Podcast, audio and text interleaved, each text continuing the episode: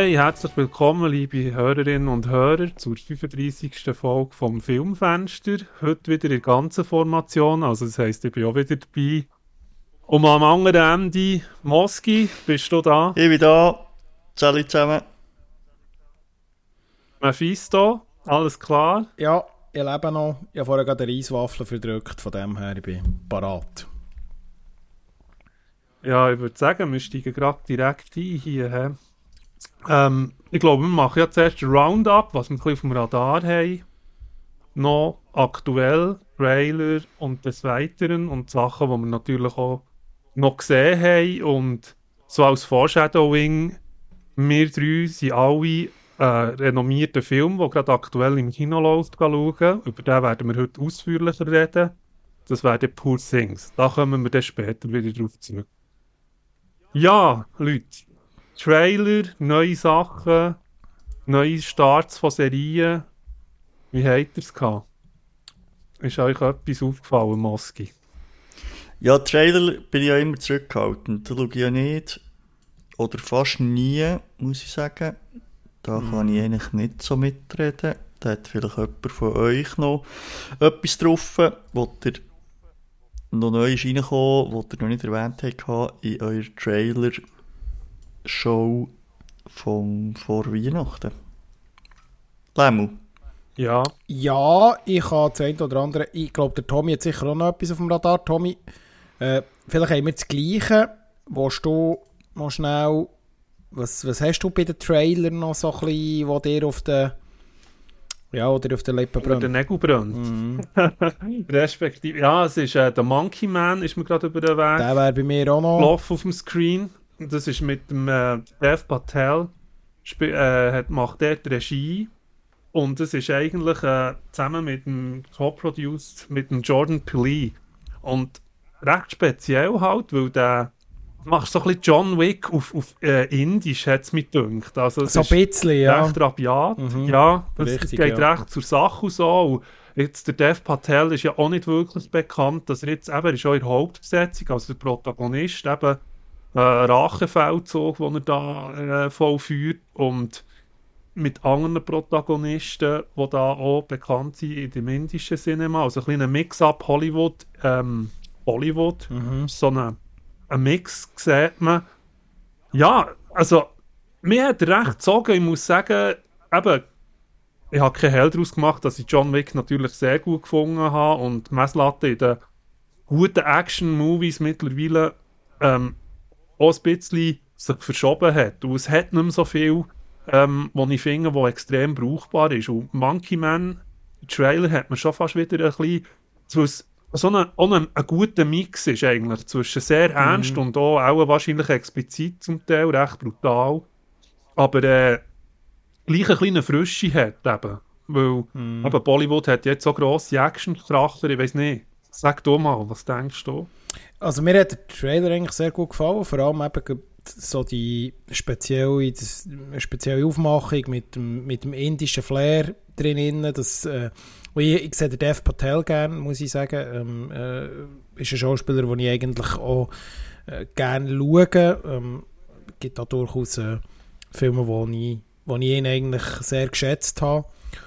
Und äh, ja, man merkt jetzt, dass er, ich glaube, er wird inhaltlich wahrscheinlich jetzt nicht viel Neues bieten, dem sogenannten, äh, wie soll man es jetzt sagen, wir sagen dem jetzt mal, äh, so Rache-Action-Thriller-Genre, wo eben Wick vor allem geprägt hat.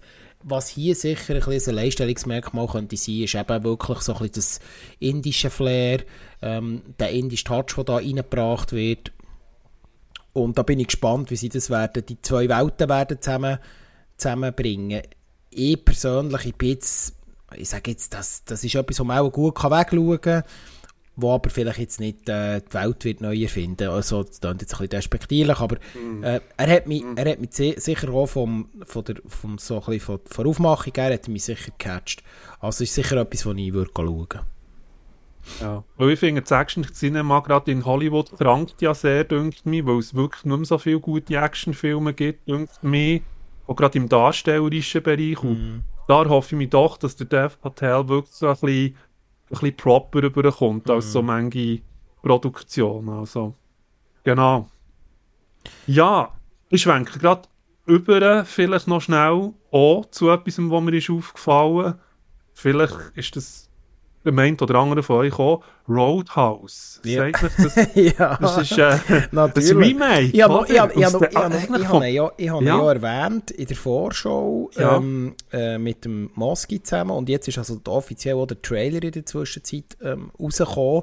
Ist ja eine Prime Video ähm, Exklusivproduktion mit dem Jake Gyllenhaal unter anderem und dem äh, McGregor, ähm, berühmter Genau, UFC. UFC-Kämpfer, der da in einer Mhm. zweiten Rolle mitspielt.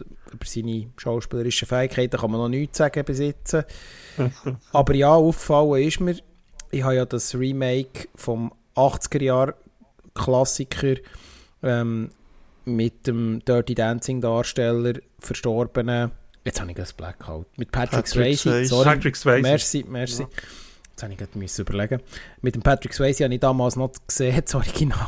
Aber ehrlich gesagt ist es mir in den letzten Jahren nur wegen Family Guy immer wieder in den Sinn gekommen, weil es dort eine schöne Parodie auf äh, Roadhouse gibt. Den Trailer habe ich geschaut. Was ist dein Eindruck, Tommy? Äh, kennst du das Original? Ja, ich kenne das Original Ja. mit dem Swayze. Ich habe es schon lange nicht mehr gesehen. Natürlich ist es ein 80er-Jahre-Movie. Auch natürlich durch den Swayze ein bisschen Kult und das Viewboy. Also was einfach auffällt, ist, dass natürlich der Gyllenhaal am Training nicht abgeneigt ist. Also er ist stählend. Das ist krass. Ja. Also, Und jetzt weiss man nämlich auch, ist- sind ja. ja die Aufnahmen im, in, in, in den U- die UFC-Aufnahmen von ihm, die sind ja Mhm. geleakt worden im Vorfeld und man hat ja nie genau gewusst, für welchen Film sind die Warum, Aufnahmen ja. und warum, genau. warum sind die Aufnahmen entstanden, oder? Man, die sind ja relativ früh, glaube Mhm. schon vor über einem Jahr ist das geleakt worden und man hat nicht gewusst, für welche Produktion das, das ist. Und jetzt ist es offensichtlich, es ist also für Roadhouse gewesen. Also dort wird es eingeflochten, das UFC-Thema. Also logischerweise wird die ganze Story natürlich in die Gegenwart geholt. Das hat man ja erwartet. Ja. Also ich glaube, die Action wird stimmen, ob der Inhalt stimmt. Also der Gyllenhaal kann gut Schauspieler, da absolut, der hat seine Rollen gehabt. Ob jetzt eben das Action-Thriller-Element unglaublich stark hier äh, gut umgesetzt kann werden, ja, sei jetzt mal dahingestellt. Also UFC ist natürlich in Amerika unsäglich populär. Ich meine, da haben sie ja schon eine Fan-Community drumherum, oder?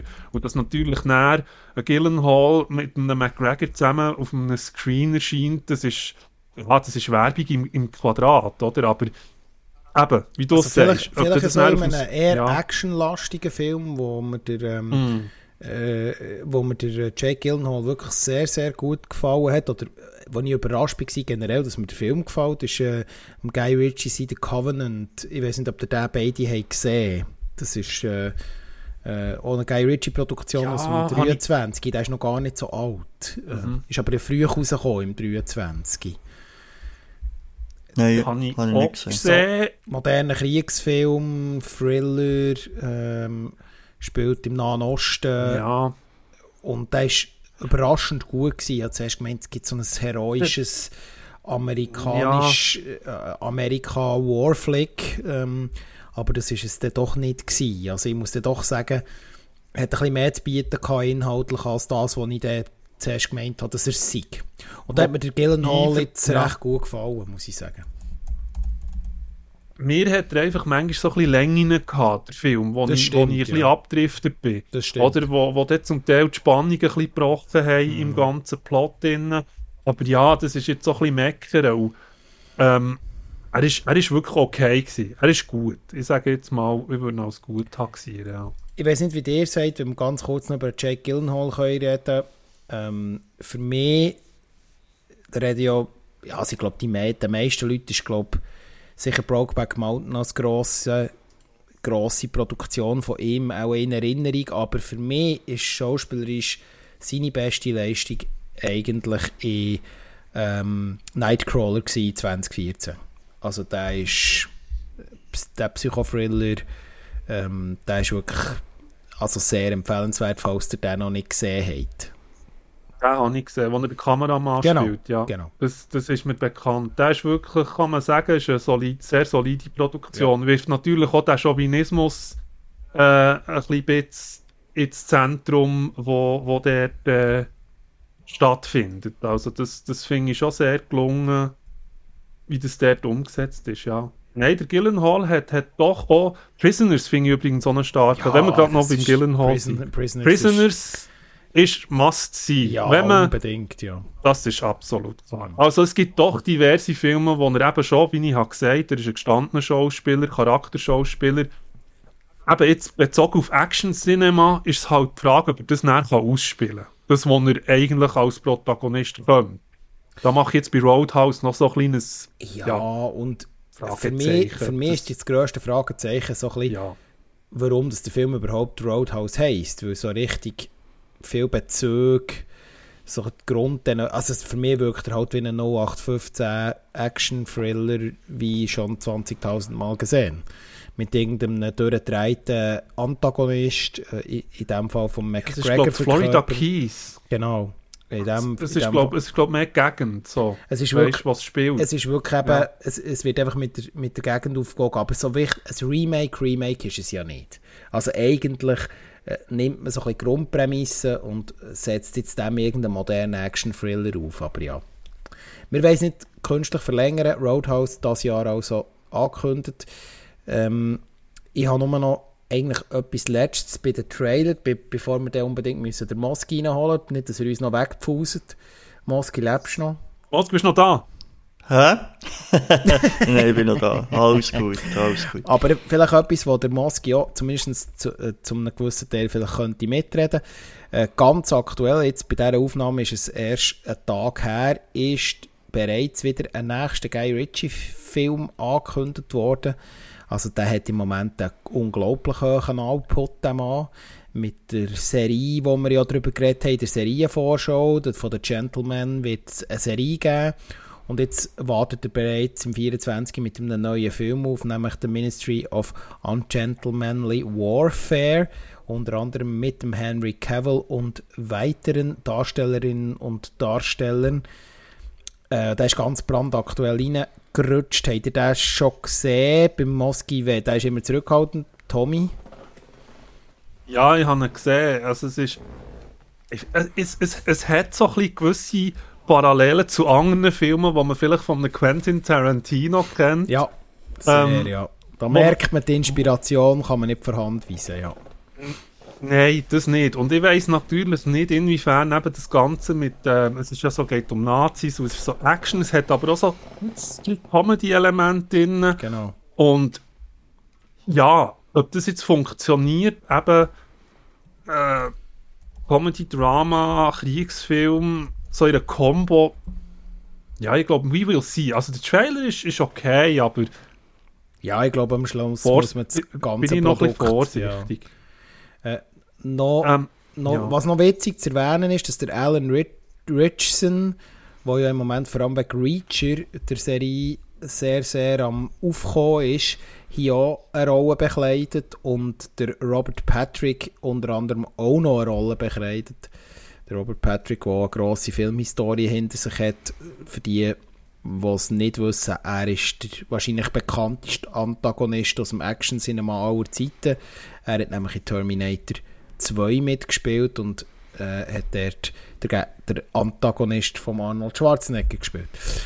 Ähm, aber ja, ich bin gespannt. Ich finde es einfach krass, dass der Guy Ritchie im Moment so viel Output hat. Offenbar, eine Zeit lang hat man ihn ja so ein bisschen abgeschrieben gehabt. Also seine Art Cinema, ähm, seine Produktionen sind irgendwie nicht mehr so gefragt gewesen. Und jetzt hat er einen extrem hohen Output, habe ich das Gefühl, in den letzten Jahren. Oder täuscht ich mich da, ja. Ja, mir denkt auch, das Problem ist, als ich ein bisschen habe, bin halt sehr stark verliebt in die alten britischen Produktionen von Guy Ritchie. Halt seine Erstlingswerke, die ich halt extrem geschätzt habe, weil es very British war. Und jetzt ist er halt so in das Hollywood-esque reingekommen, wo er aber auch gutes Zeug produziert, eben durchaus brauchbar. Mm. Aber halt der alte Guy Ritchie unique, weißt du, so, das, was er hat auszeichnet, ist für mich, ich sage es jetzt ein bisschen provokativ, auch ein bisschen verloren gegangen in Hollywood. Ähm, aber darüber könnte man fast eine eigene Folge natürlich machen, aber das würde der Rahmen jetzt hier sprengen. Also einfach ist mir aufgefallen, ja, er kommt, ist upcoming und macht unglaublich viele Projekte, im Producer oder Regisseur. Aber eben, ich finde nicht alles gleich ähm, gut, ja. schlussendlich. Ja, ich glaube, da haben wir so ein paar Trailer jetzt können beleuchten Dann würden wir jetzt umschwenken und können endlich den armen Moski wieder zurück in die Folge reinholen. Mhm. Ähm, Moski, unabhängig von den Trailer, was ist bei dir gerade auf dem Radar? Ja, ein paar Sachen, die ich gesehen habe. Ein Film auf äh, Netflix, den, glaube der Tommy auch gesehen hat, nämlich Leave the World Behind. Mhm. Äh, mit einem äh, sehr grossen Cast. Julia Roberts, die mitspielt, der Mahersha Ali, Ethan Hawke, Kevin Bacon. Schon ein paar äh, Namen, die da äh, aufhorchen. Und es geht eigentlich darum, dass äh, Julia Roberts mit ihrem Mann, der eben gespielt wird von Ethan Hawke, und ihren beiden Kindern, die machen Ferien in so einem Resort und haben dort ein Haus gemietet und dann gehen sie an Strand und plötzlich kommt so ein, so ein Öltanker immer näher auf, äh, auf den Strand zu. Das ist kein Spoiler, das sieht man nämlich eigentlich auch schon im Trailer. Und ähm, ja, man merkt dann, der fährt einfach voll auf das Land irgendwie zu. Und dann geht es immer weiter, es kommen immer komische Sachen, das tue ich jetzt nicht erzählen, weil das ist eigentlich, gehört eigentlich so gut zum Film. Also, ich habe ihn nicht so schlecht gefunden, ich habe ihn gut gefunden.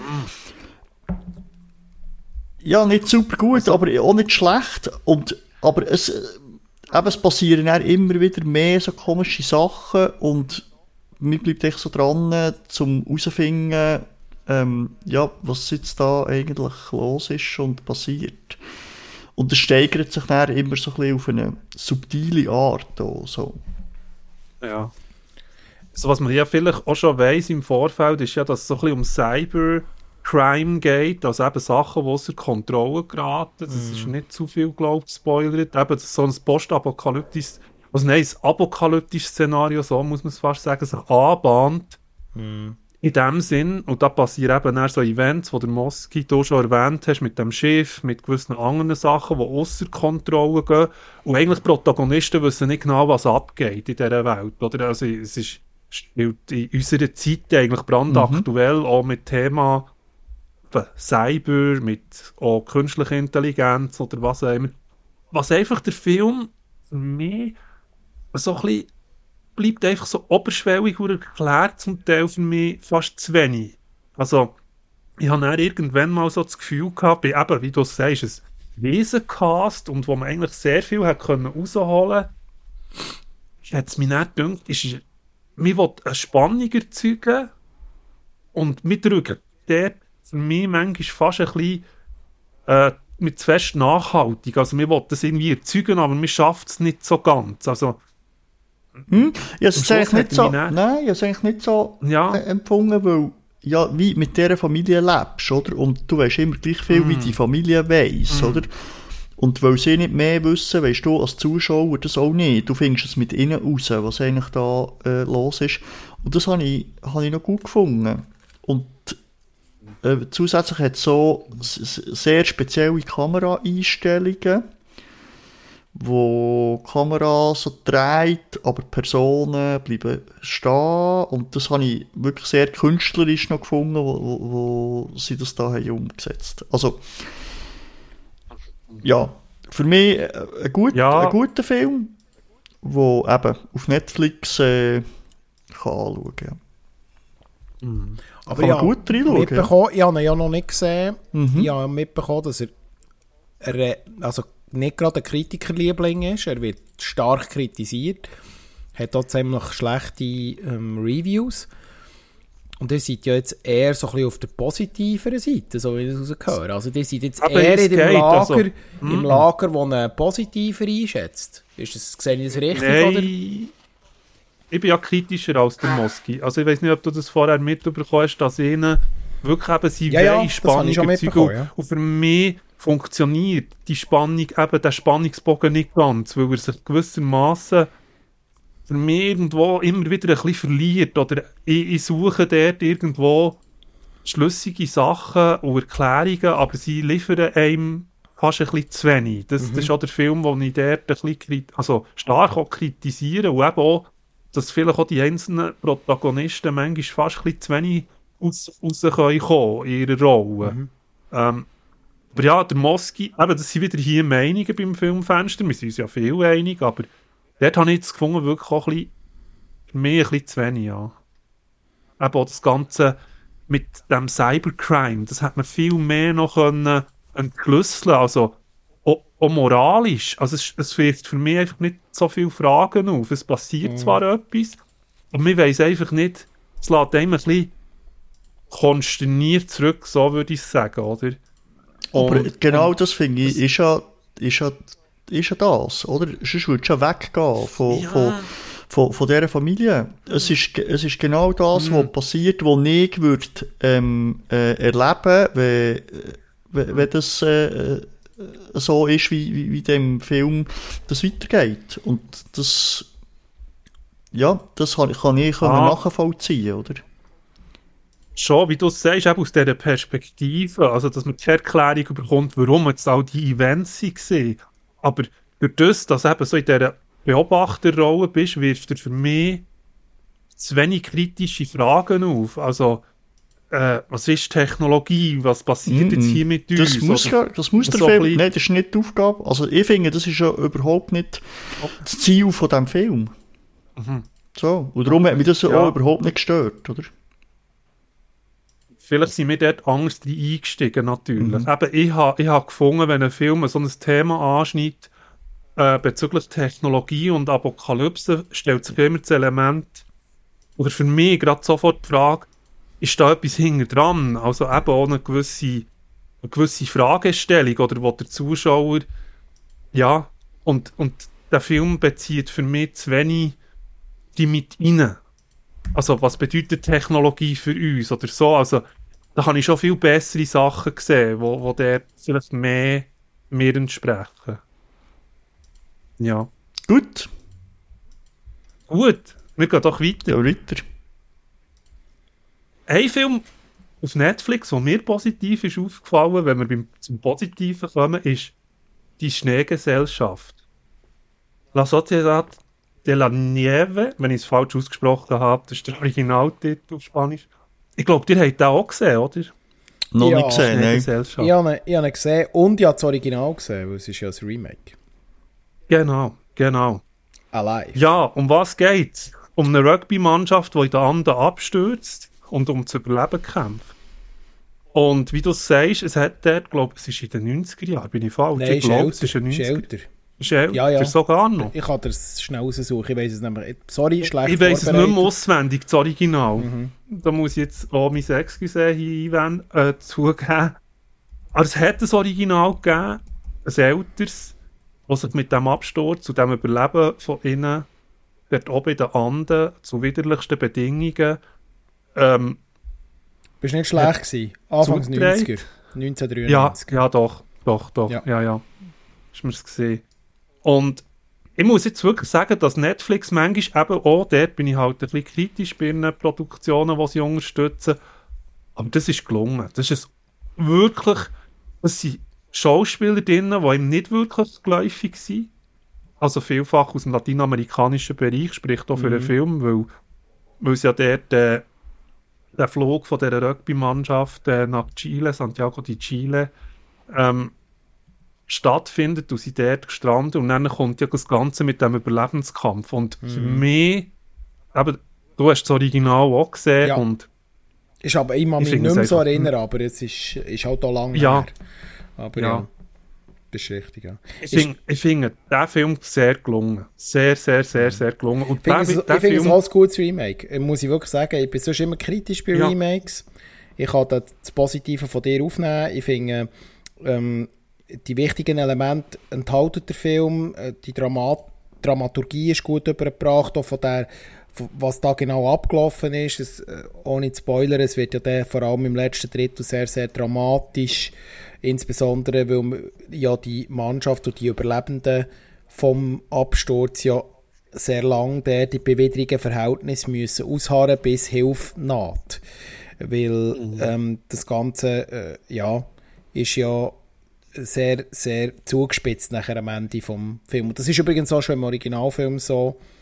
Ich finde das aber gut übergebracht. Ich finde das jetzt auch nicht schlimm, dass man so einen Film jetzt nochmal re remaked hat, weil es ist jetzt nicht so, dass wir jetzt alle zwei Monate irgendwie so eine Story auf dem Tisch haben von irgendeiner Produktionsfirma. Von dem her finde ich das jetzt okay.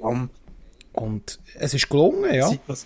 Ja, was ich einfach extrem finde, das ist ja eine, eine richtige, wahre Begebenheit. Das ist und man korrekt, kann das ja. kaum glauben, man kann das kaum glauben, wie die dort oben um zu überleben haben gekämpft, mit all dem Druck, mit all diesen Zwängen. Es wird, wird dann auch sehr viel ähm, Fragen aufgeworfen, wie weit kann ein Mensch gehen, um zu überleben. Und ähm, das wird dann auch sehr dramatisch und explizit, da hier noch eine Warnung, also er hat wirklich auch relativ auch grausame Seiten an sich, weil sie dort dann gezwungen sind, ähm, gewisse Sachen dann, äh, zu essen und man kann sich so ungefähr vorstellen, wenn man nicht mehr zu essen hat, ähm, was man dann noch, was man dann noch, kann, was man dann noch isst, mm. bezüglich, wenn man, wenn man noch auf einem ist übrigens so ist und tatsächlich so, so gewesen, auch äh, im Nachgang. Es gibt übrigens eine gute Dokumentation auch über, über die Überlebenden. Ähm, ich weiß gerade nicht mehr, wer die rausgebracht hat, aber es müsste müsst jetzt recherchieren.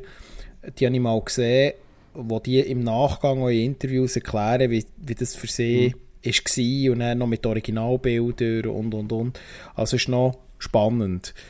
Äh, ich finde ich find es auch ja. gelungen, aber die, die, so die wirklich dramatischen und auch die Szenen, die einem auch ein bisschen an die Nieren gehen, das gehört ein bisschen zu dieser Geschichte. Ich glaube, das, auf das muss man sich können einladen ja. Was ich noch anfügen vielleicht ist, ist noch eindrücklich, das habe ich auch noch recherchiert, ist, dass sie nach dem Event die Überlebenden zum Teil bis heute noch nach beieinander leben, mhm. ordentlich. Und einer der Überlebenden bei diesem Minenunglück, wo die chilenischen Bergarbeiter verschüttet sind, ist ein Berater gewesen, außerhalb, wo die hat unterstützt, wie sie das können, wo sie dann Kontakt haben aufgenommen so eine, mhm. in dem, in dem, in dem Stauen unten. Wie, es ist so wie eine Art Survival-Beratung gewesen, wo der so ein, ein ein Element hat. Dass die nicht also, durchdrehen, wenn sie unter Dass sie erstens einmal ja. auch von extern auch koordinativ und so. Mm. Und das zeigt, wie dramatisch das Überleben auf, auf, dem, auf dem Berg oben ist gesehen, diesen Anden. Also, nichts für schwache Nerven, für Erwachsene gemacht. Ähm, ein sehr guter Film. Ew. Ich bleibe jetzt dabei, es, nämlich wahre Begebenheit und Sport. Es ist viel weniger dramatisch äh, als äh, euer Film, den ihr jetzt gerade erzählt. Ich rede von Next Goal Wins. Und hier geht es um amerikanisch Samoa im Shooten. Und die sind die schlechteste Schutmannschaft die es gibt. Das ist am Schluss von der äh, FIFA-Rangliste. Sie haben beim WM-Vorbereitungsspiel der höchste die höchste Niederlage, die sie je hat gegeben, eingefahren, also heute immer noch. Sie haben nämlich, glaube ich, 0 zu 31 verloren gegen Australien. Und sie haben noch nie ein das Goal geschossen. Das ist ein Ergebnis. Ja, ja, schon. Sie, sie haben noch nie ein Goal geschossen. Gehabt. Und ähm, ja, das war einfach so ihr grosses Ziel, gewesen, überhaupt ein Goal zu machen. Und er ist eben ein neuer Coach gekommen, wo von Amerika dort das äh, ein bisschen verkackt hat. Und dann haben sie dann auf amerikanisch Samoa geschickt, dass er dort Nationaltrainer wird. Er ist dann gespielt von Michael Fassbender.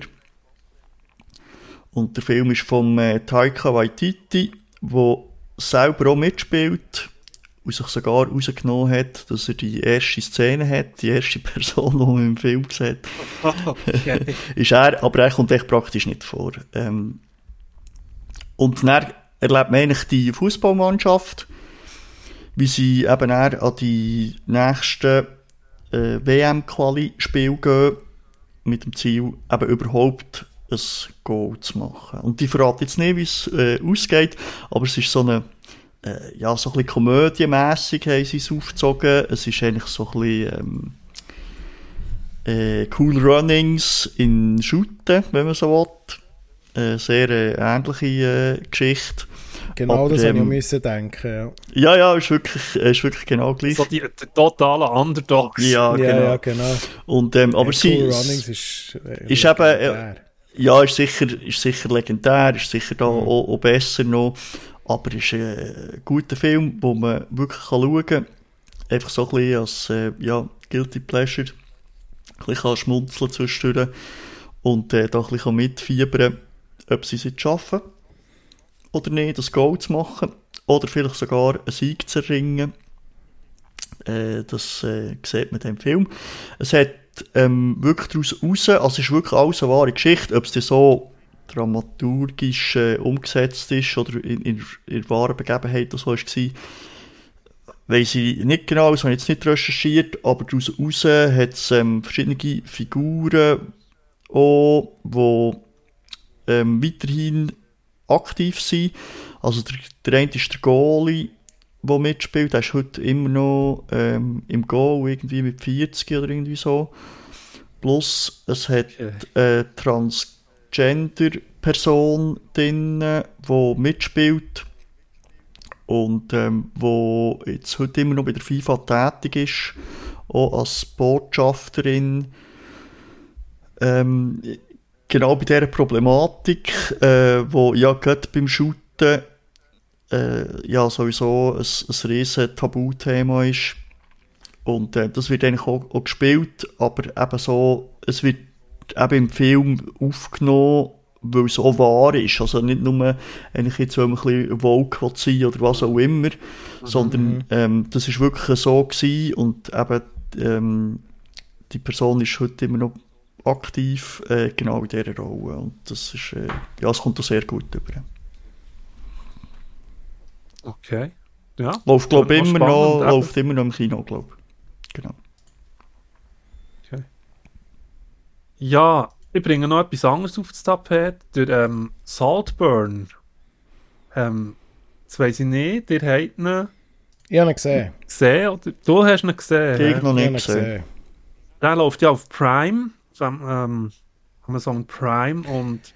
Die Amerikaner ja. wird vor allem zu Amerika so heiß diskutiert. Bei uns ja, glaube ich nicht ja. so. nee. Kann das sein?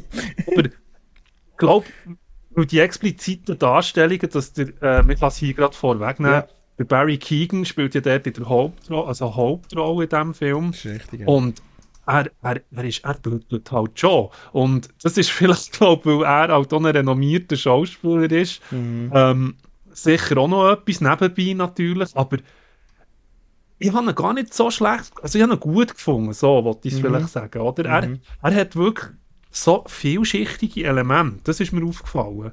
Also er hat Comedy-Elemente, er hat Thriller-Elemente mm. und dann auch noch so den Drama-Plot, der dort reinwurschtelt. Mm. Und, ähm, aber immer wieder so in einer Wendung in. Und das hat mich mega speziell gedacht, weil es gibt gar nicht viele Filme, die das machen. Das stimmt. Also, ja mal ist er, will, ist er lustig, halbwegs, und dann geht es gerade wieder so in ein Drama rein, und dann wird es mhm. wieder abstrus und, und krass und, und, kontrovers eben auch. Also es geht ja dort eben um einen Student, der dort so angehörig will sein und dann zu Oxford ist, eben gespielt von Barry Keegan, der sich ja da so ein bisschen durchsetzen will. Der Film heisst irgendwie Oliver Quick. Ah, ja, Oliver Richtig, Quick. ja. Ja, und dann eben ist der ähm, die Verbandelung mit all diesen Oxford-Studenten und ja einer, den er auch so anhimmelt, der äh, spielt, glaube ich, von Jacob Elroddy, ähm, Felix Catton und ja, was dort jetzt zwischenmenschlich abgeht, eben so ein bisschen die, die, die Dekadenz, wo ja gewisse Oxford-Studenten oder respektive in diesen Milieus, sagen wir mal, natürlich auch so pointiert dargestellt, natürlich, auch übertrieben sich zum Teil, ähm, abgeht. Eben so das, der Geltungsdrang und das, die Competition, die da stattfindet. Richtig, und am Schluss wird es ja richtig wirklich nennen grob, oder? Also auch, eben auch Barry Keegan seine Rolle finde ich auch, ich finde es sogar noch manchmal, ähm, dass es auch mal ein bisschen mehr ausspielen als in anderen Filmen ich finde, der Keegan spielt manchmal in Filmen mit, wo er sein schauspielerische Können ähm, noch nicht ganz kann zeigen Und ich bin überzeugt, das stimmt, dass, ja. dass er noch Rollen wird haben in Zukunft, wo man noch kontroverser und noch stärker werden erleben. Also, weil ich halte schon grosse Stück von ihm rein von dem, was in ihm schlummert. So wollte ich Aber ja, wie hast du Saltburn? Also, ja. Ja, ich, du hast echt schon das Wichtigste fast gesagt, darum wollte ich mich nicht wiederholen. Er, er hat so, ja, er hat sehr, sehr eigenen Stil und viel, äh, vielleicht, ich habe ja das eingangs erwähnt, oder? Ich glaube, wenn du dir europäische Produktionen gewöhnt bist, ist das für, von der Machart her ein Film, der dir jetzt nicht wahnsinnig aus den Socken holt. Er hat ein paar wirre Szenen. Ich glaube, äh, am meisten diskutiert ist ja vor allem da die Badwannenszene. Da gibt es zwei. Ja. Die eine ist ein bisschen ein oder auf dem Grab, die oder, eine. Genau, die auf dem Grab. Ähm, es gibt zwei Badwannenszenen, äh, äh, eine blutige und eine weniger blutige. Eine, wo er, mm. ja, das muss man vielleicht ein bisschen unterscheiden ist jetzt nicht wirklich ein Spoiler, aber kann man sich anschauen, seine eigene Meinung bilden. Das sind so Szenen, die, glaube offenbar, habe ich gehört auf Social Media in Amerika ziemlich diskutiert werden, aber ich denke, wenn du dir französische Produktionen wie, äh, wie äh, irgendwie Climax oder so gewöhnt bist oder ähnliches, oder, äh, äh, dann ist das alles eigentlich Sachen, die mich jetzt nicht wahnsinnig verstören. So. Äh, Mhm. Ja. Aber, aber im Gesamt, als Gesamtkunstwerk äh, funktioniert der Film. Äh, so, die, so das ähm, Hochschulmilieu finde ich eigentlich immer noch so ein bisschen mhm. spannend, also wie mit der Dekadenz gespielt wird. Es ist schauspielerisch eigentlich durchs Band stark ähm, äh, abgespielt, wenn ich es jetzt so darf sagen. Ähm, und wie du es schon richtig gesagt hast, also der Barry Keegan ist wahrscheinlich noch nicht am Limit, aber äh, ja, wir haben ihn äh, schon wirklich in diversen Rollen jetzt dürfen sehen und ich glaube, da ist immer noch Luft nach oben und das meine ich wirklich im positiven Sinn. Und mhm. ist auch wichtig, dass er weiterhin solche Produktionen kann machen kann. Mhm. Du hast mich vorher ja, noch unterbrechen wegen... Du, du, hast eine Perfe Nein, du hast eine perfekte Überleitung mit yes. Luft nach oben. The Masters ah, of the Air. Yeah. Die neue Apple-Serie Apple leiten wir doch gerade dort über in die Luft es sind die ersten zwei, ja, sind mhm. Folgen ausgestrahlt worden auf Apple. Ich glaube, Mosquito hast du ja dort die Jahr gesehen. Mhm. Genau. Ja, was sagen wir über Master of the Air Mosky? Was meinst du dazu? Ähm, ja, vielleicht müssen wir schnell sagen, um, um was es geht. Es ist der Zweite Weltkrieg. Es ist ähm, wie eine eine Weiterführung von einer Serienreihe. Also es ist nicht irgendwie eine neue Staffel oder so. Aber es gibt ja eben Band of Brothers, das ist eigentlich das Bekannte. Und dann zu Shin gibt es noch eine Serie, sag schnell Tommy, die habe ich eben nicht gesehen. Pacific, Pacific ja. genau. Und genau. jetzt äh, geht es eben in die Luft im Zweiten Weltkrieg, wo die Amerikaner dort eingreifen und ähm, eben mit den mit den Militärflugzeugen. Und wir äh, erleben dort so eine Crew mit, wo, ja, man kann noch gar nicht so viel sagen, jetzt nach zwei Folgen ist jetzt das gestartet, beruht auch auf äh, wahren Begebenheiten und ein, ein Buch, das geschrieben ist worden. Und ja, wir er erleben das dort irgendwie mit, ich glaube, wir müssen sehr schnell eben Vergleiche ziehen mit äh, Band of Brothers. Und ich habe ja das nicht gesehen, habe ich bei der letzten Podcast-Folge erzählt. Und ich habe jetzt angefangen und habe jetzt die ersten vier Folgen geschaut. Und mhm. ich, ich finde, der Vergleich ist, ist schwierig zu ziehen, weil es irgendwie ganz anders gemacht ist. Oder? Also Band of Brothers ist dort viel näher dran äh, mhm. ähm, am Geschehen, ist viel näher auf den Gesichtern drauf. Äh, man sieht dort die Emotionen mit, das ist viel dreckiger ähm, und man erlebt dort eigentlich ja den Krieg äh, wirklich hautnah mit der Kamera mit.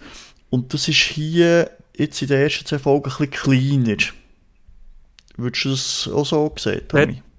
Genau, dort schwenke ich gerade drauf ein. Das ist eigentlich für mich der Hauptkritikpunkt. Also, der Flüger ist für mich noch nicht abgestürzt, sagen wir es mal so, die Kampfmaschine. Aber es hat Motorenprobleme, das Ding. Also, es, es ist wirklich so, dass ich dort habe gefunden es hat schon fast ein bisschen Michael Bay-Aspekte drin. Und für mich manchmal schon ein Pathos, den ich so bei beiden Serien, die ich habe gesehen Band of Brothers und The Pacific, ein Pathos eigentlich nicht so hat. Also, spielt zwar auch mit der Thematik, der Prämisse vom Zweiten Weltkrieg, einmal eben bei Band of Brothers in Europa, Bodenkrieg und Normandie-Geschichte und die ganze Geschichte dann noch auf der Seite vom Pazifik. Pazifikkrieg mit den Japanern. Mhm.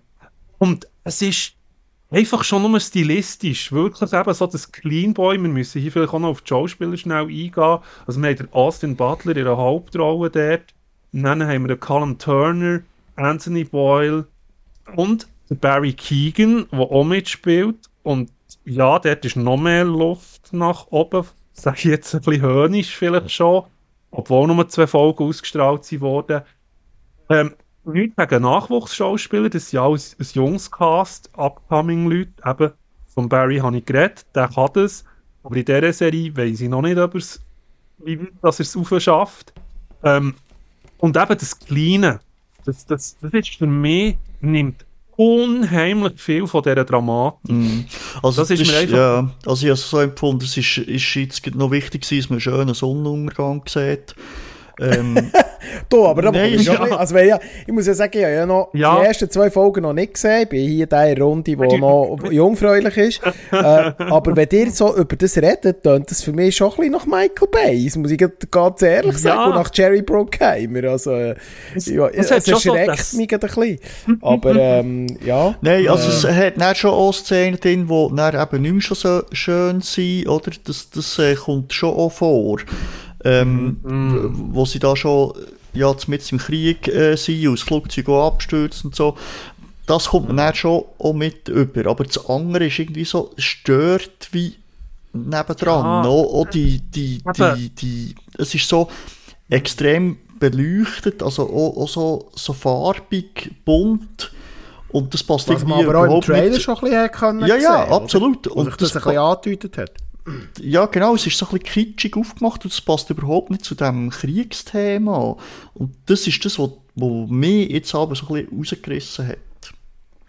Ich finde es, also wenn ich schnell ja. einwerfen würde ich ja, Band of Brothers ganz am Anfang haben gesagt, haben gesagt. und äh, ich habe Band of Brothers dreimal gesehen.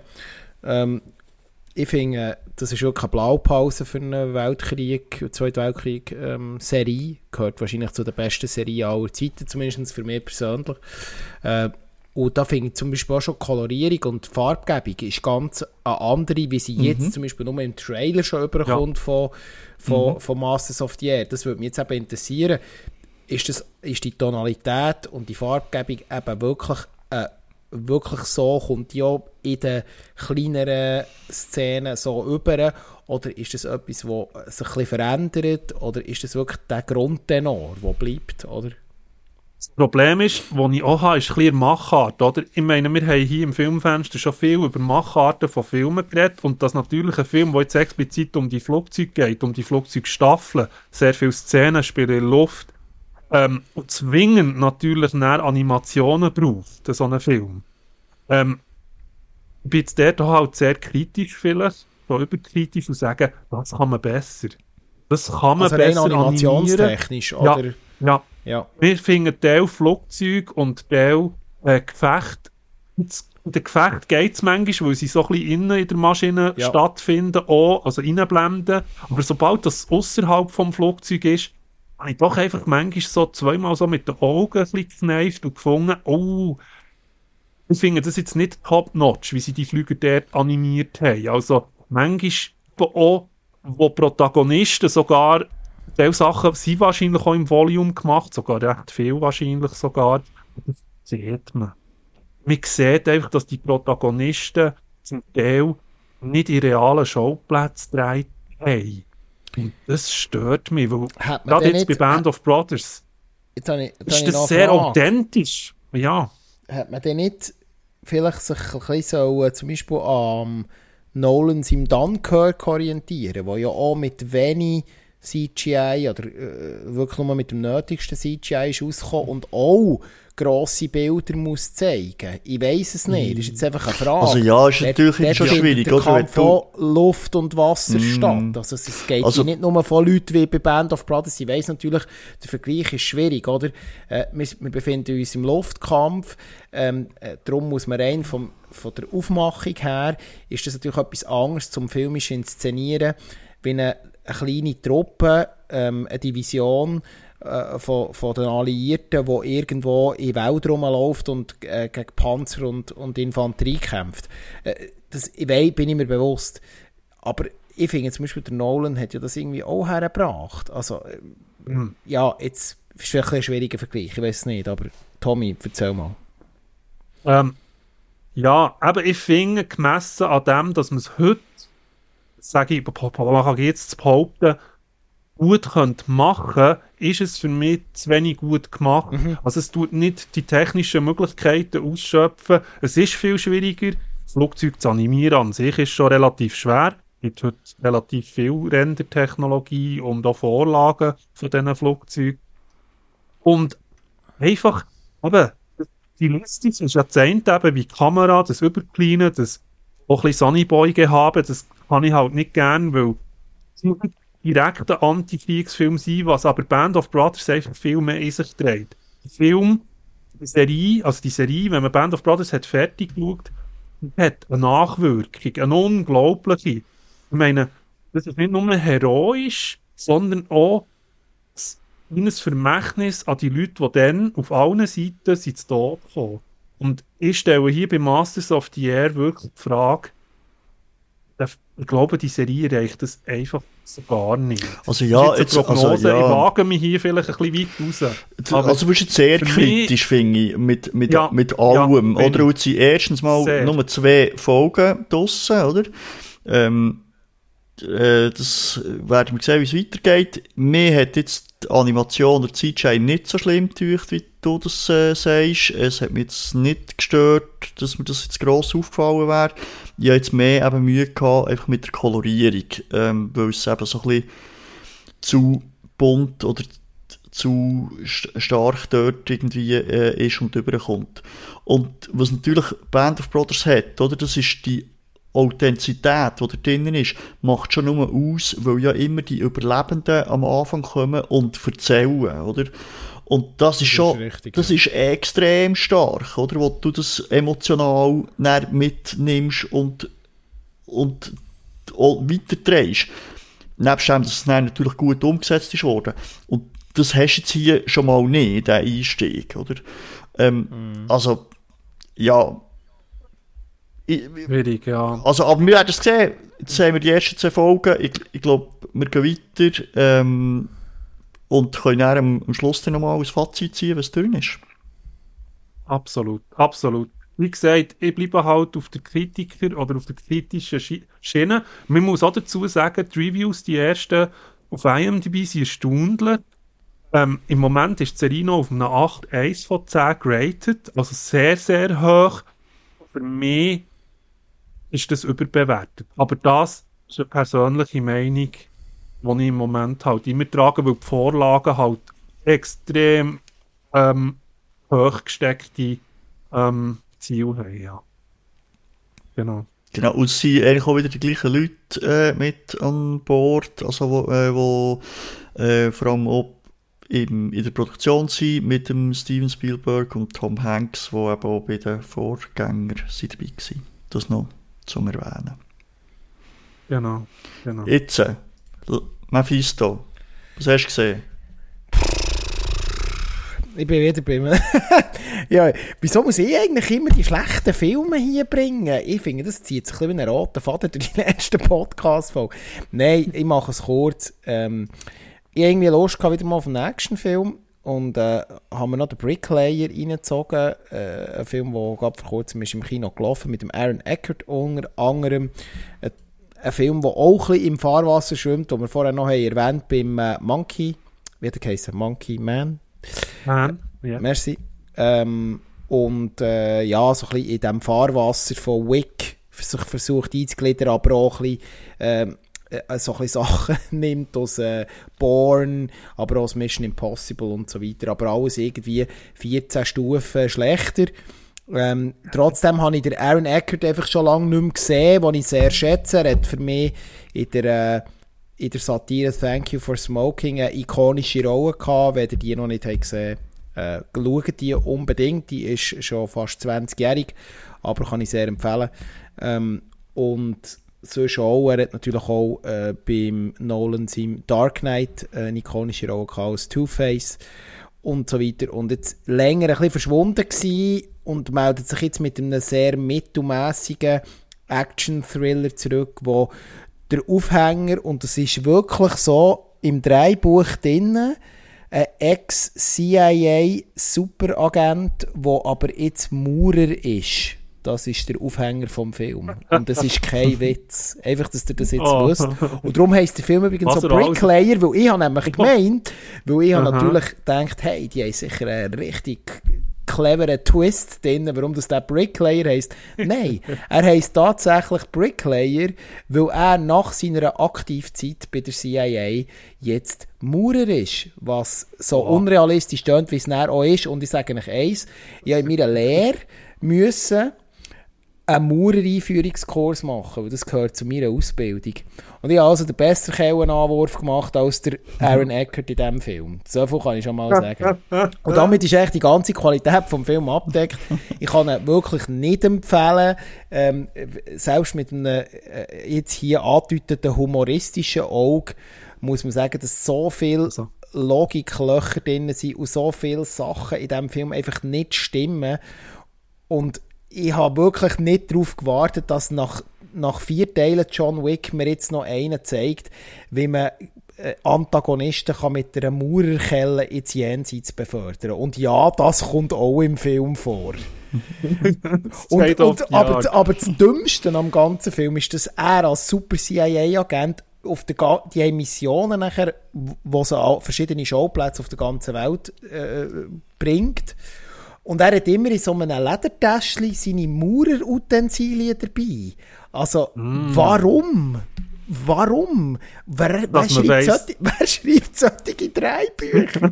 Und ich so, ist das jetzt wirklich ernst? Und es tut mir ehrlich gesagt ein bisschen leid für Aaron Eckert, weil ich ihn noch gerne gesehen Und ich habe jetzt ja, und ich ich kann ihn wirklich nicht empfehlen. Es ist ein bisschen schade, eigentlich noch gerne so kurzwillige Action-Thriller bin ich immer zu haben, weil sie gut gemacht sind und ein bisschen eigene Ideen verfolgen. verfolgen. Und beim Monkey Man erwarte ich mir, glaube ich, ein bisschen mehr Qualität, als wie hier bei ähm, abgeholt worden. Aber das wäre es eigentlich mhm. schon. Nina Dobrev spielt noch mit äh, Clifton Collins Jr., Tim Blake Nelson und ihr könnt ihn, glaube immer noch im Kino schauen und er wird ja, Ende Monat, glaube ich, schon gar schon auf den Streamingdiensten verfügbar sein. Ja. Also kommen wir bleiben bei einem ja. Actionfilm, der auch nicht oben ausschlägt. er ist... Da bin ich meistens nicht der Einzige, der Qualität abschreibt, ja. aber ja. Ja. Genau, er ist, er ist mehr... Ähm, ja, nein, wie, wie soll ich das sagen? Er ist mehr fast ein kleiner Pfütze. Er ist nämlich Aquaman. Oh. das habe ich auch gesehen. Oh, hat er, hat er, gell, hat er Ja, ich habe ihn nachher, also, ich habe nachgeholt, oh, jetzt nicht so. Ich, schnell, ich muss schnell hier mich outen. Ich muss schnell, bevor dass wir das hier machen, der Tommy muss ich hat mich gefunden. Oh, nein, nein, ich muss mich outen. Jetzt gibt es ein Streitgespräch. Nein, nein. Oh. Ich bin offiziell im Comic-Streik. Hiermit habe ich das im Filmfenster verkündet. Im Moment bestreike ich jegwelche Serien und Filmproduktionen in der Comic-Universen.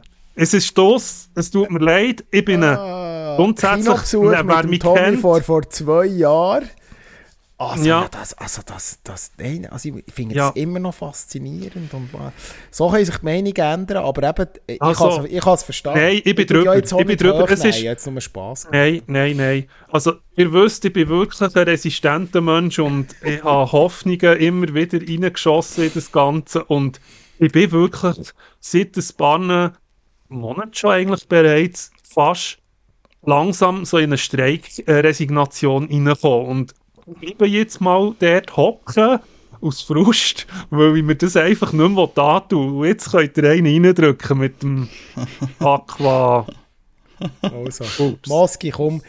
Moski, nimm uns doch mit auf die Reise also. durch die grosse Hollywood-Produktion von Aquaman The Lost Kingdom. ja.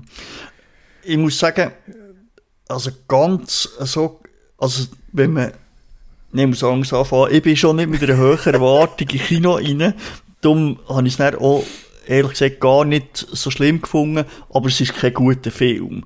Also, ähm, mhm. und was, also, mir äh, kommt da der Bösewicht aus dem Ace-Film, wo ich schon gar nicht mehr gewusst habe, wer das eigentlich ist.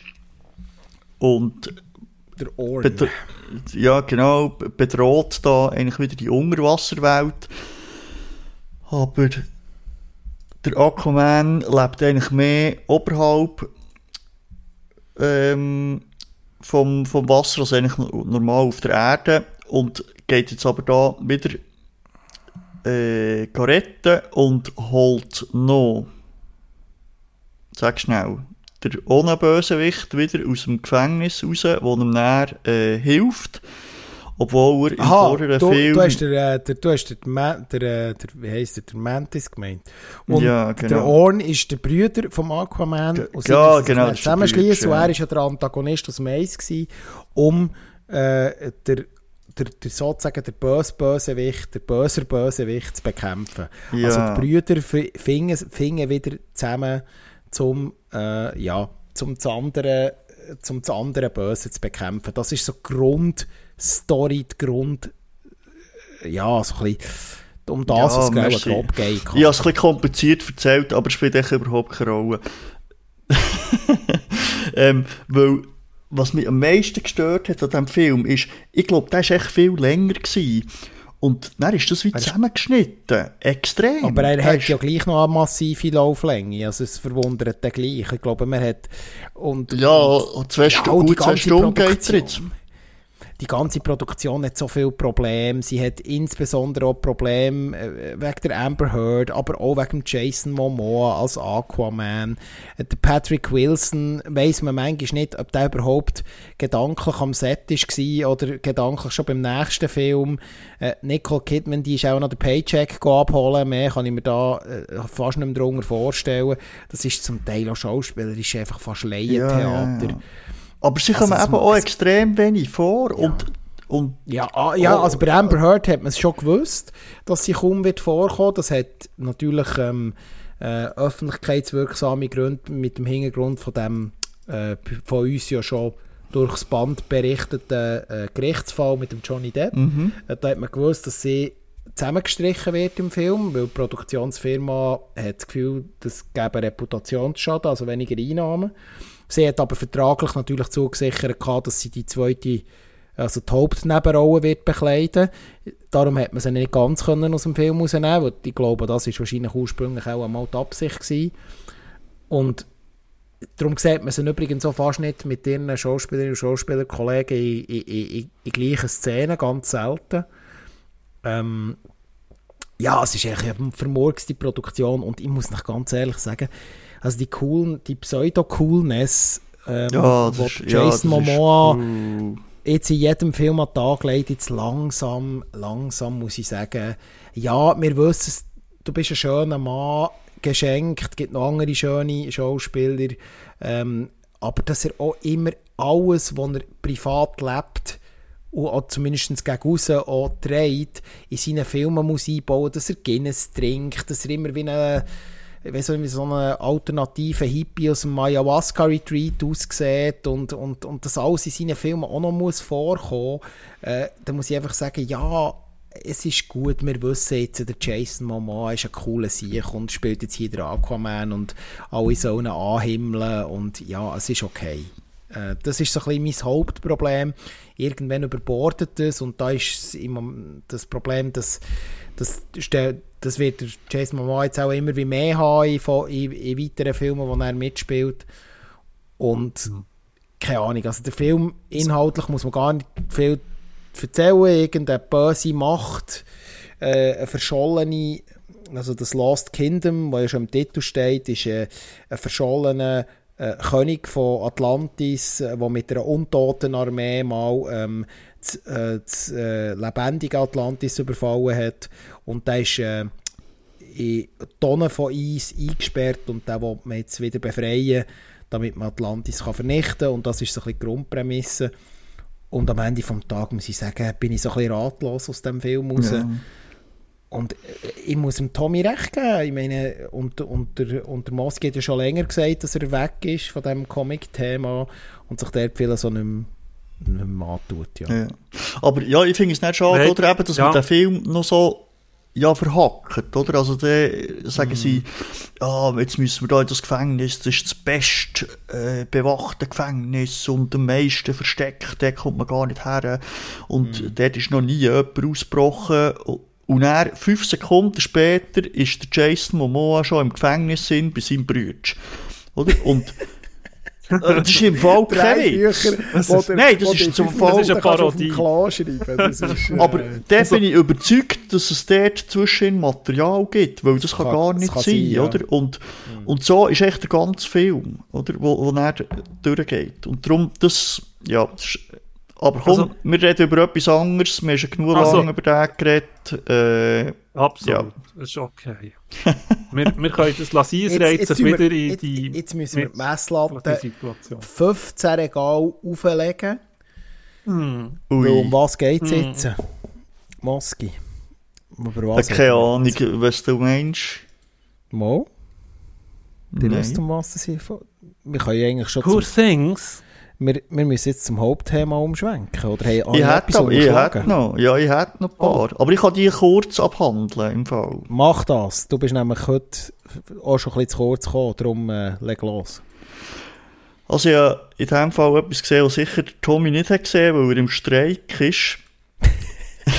oh ja. Und zwar, oh ja. Und zwar Echo, die Marvel-Serie auf äh, Disney Plus.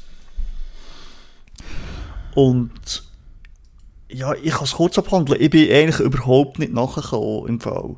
Ähm, Bist du schon durch? okay. Ja, ja, ja, ausgeschaut. Wie viele Folgen? Also, es sind nur, sechs, sind nur sechs Folgen, ja, genau. Mit dem D'Onofrio, den ich eigentlich noch schätze, aber ja. Und ich habe die Figuren vorher nicht kennt, also vor allem mhm. oder äh, Kingpin ist ja die bekannteste Figur auch die nicht kennt vorher, äh, die äh, Geschichten. Und ich bin schon wegen dem nicht nachgekommen. Und die Hauptfigur, die ist, ähm, also Maya Lopez, heisst sie, äh, gespielt von der Alakwa Cox.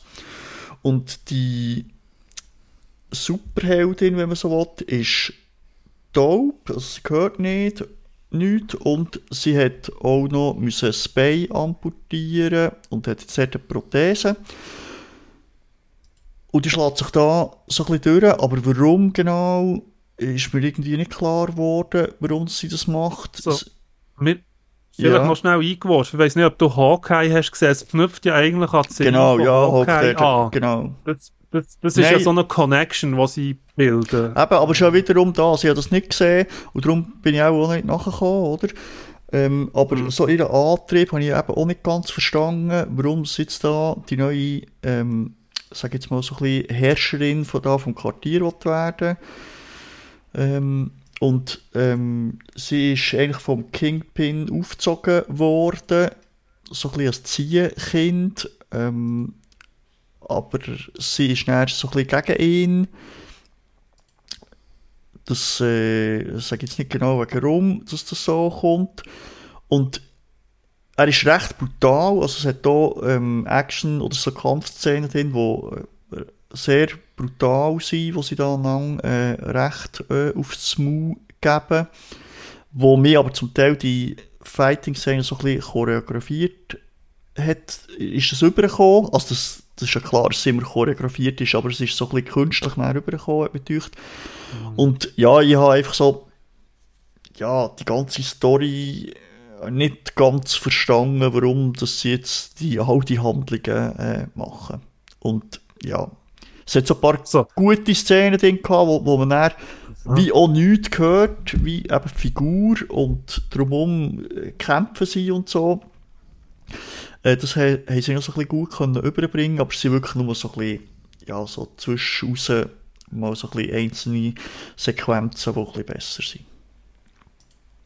Das alles, was ihr hier erwähnt, untermauert ja eigentlich auch meinen Eindruck, den ich habe, von vor allem eben diesen zwei grossen Firmen, die CC Marvel, dass einfach Drei-Buchautoren im Moment ein bisschen besoffen sind. Ähm, ja, haben wir jetzt schon ein paar, ja, ja. Äh, haben wir jetzt schon ein paar Mal diskutiert, hier, genau.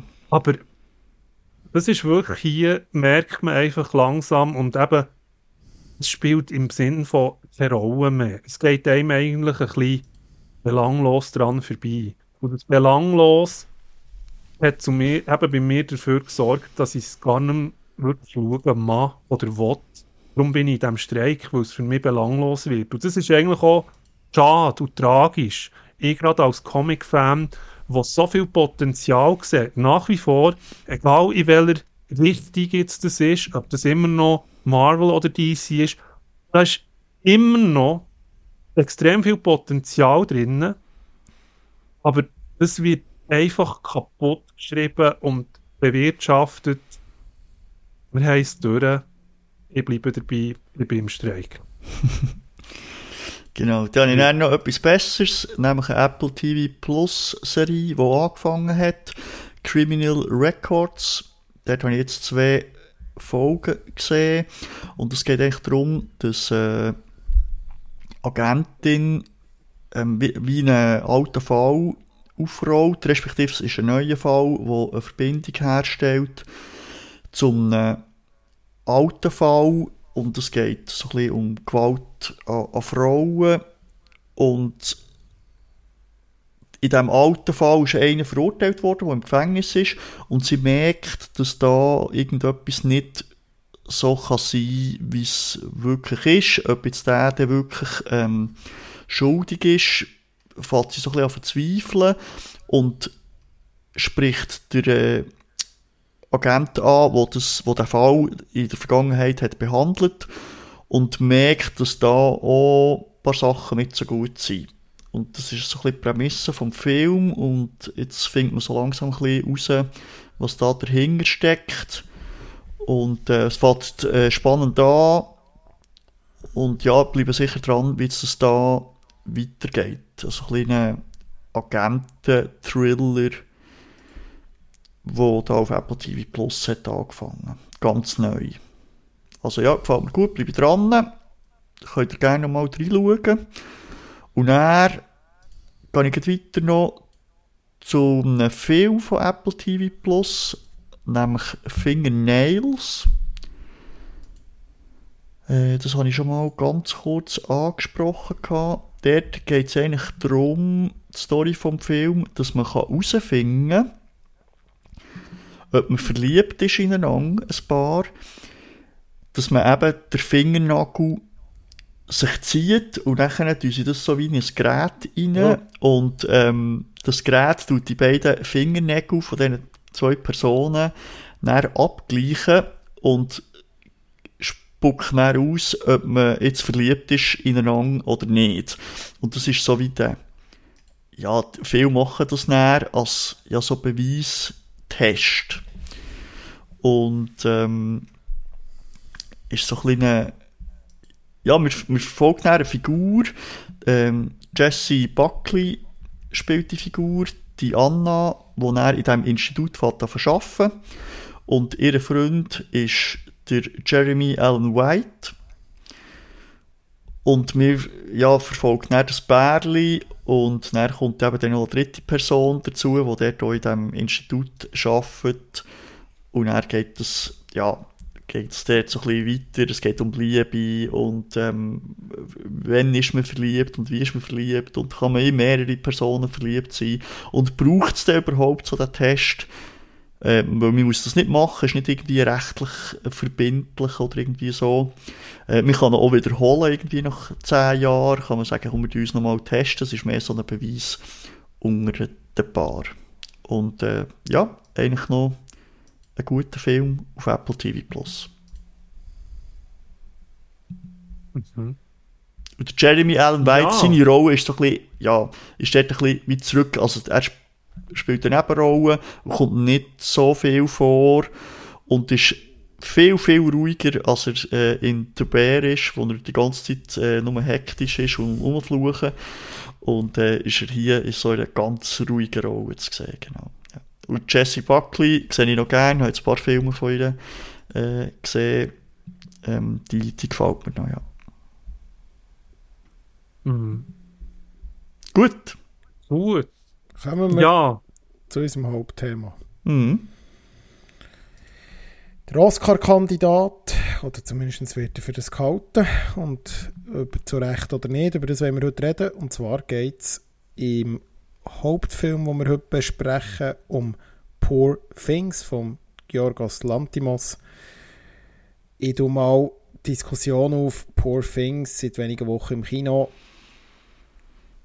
Moski, um was das geht bei Poor Things? Ja, komm, der Tommy, jetzt habe ich ein bisschen viel erzählt. Stimmt, äh, du hast viel erzählt. ja. Schwenk über Tommy, sag uns, um was geht Ja, wir können das mal grob umschreiben. Es geht dort die Bella Baxter, gespielt von der Emma Stone, wo eigentlich ein ähm, kindliches Wesen an sich hat und das in einem Experiment, wo der William Dafoe gespielt, also in der Rolle von Dr. Goodwin Baxter, an ihr umgedoktert hat und jetzt hat sie das naive, komische, sie ist eine erwachsene Frau, aber eben entwickelt sich eigentlich vom Gleichen immer stetig weiter im Film.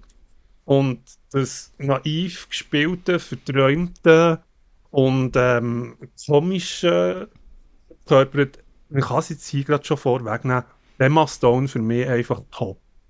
Also es ist für mich auch recht schwer zu spielen, aber eine erwachsene Frau, die Körper da ist, aber dann unglaublich viele kindliche Elemente, bis dann sie später im Laufe des Films auch mal so ein bisschen ihre Sexualität, darauf kommen wir noch sicher sprechen, entdeckt, oder? Und sich langsam aus dieser Kindsrolle zum Teenager entwickelt und später natürlich dann im Laufe der Story auch jetzt wie zu einer Frau.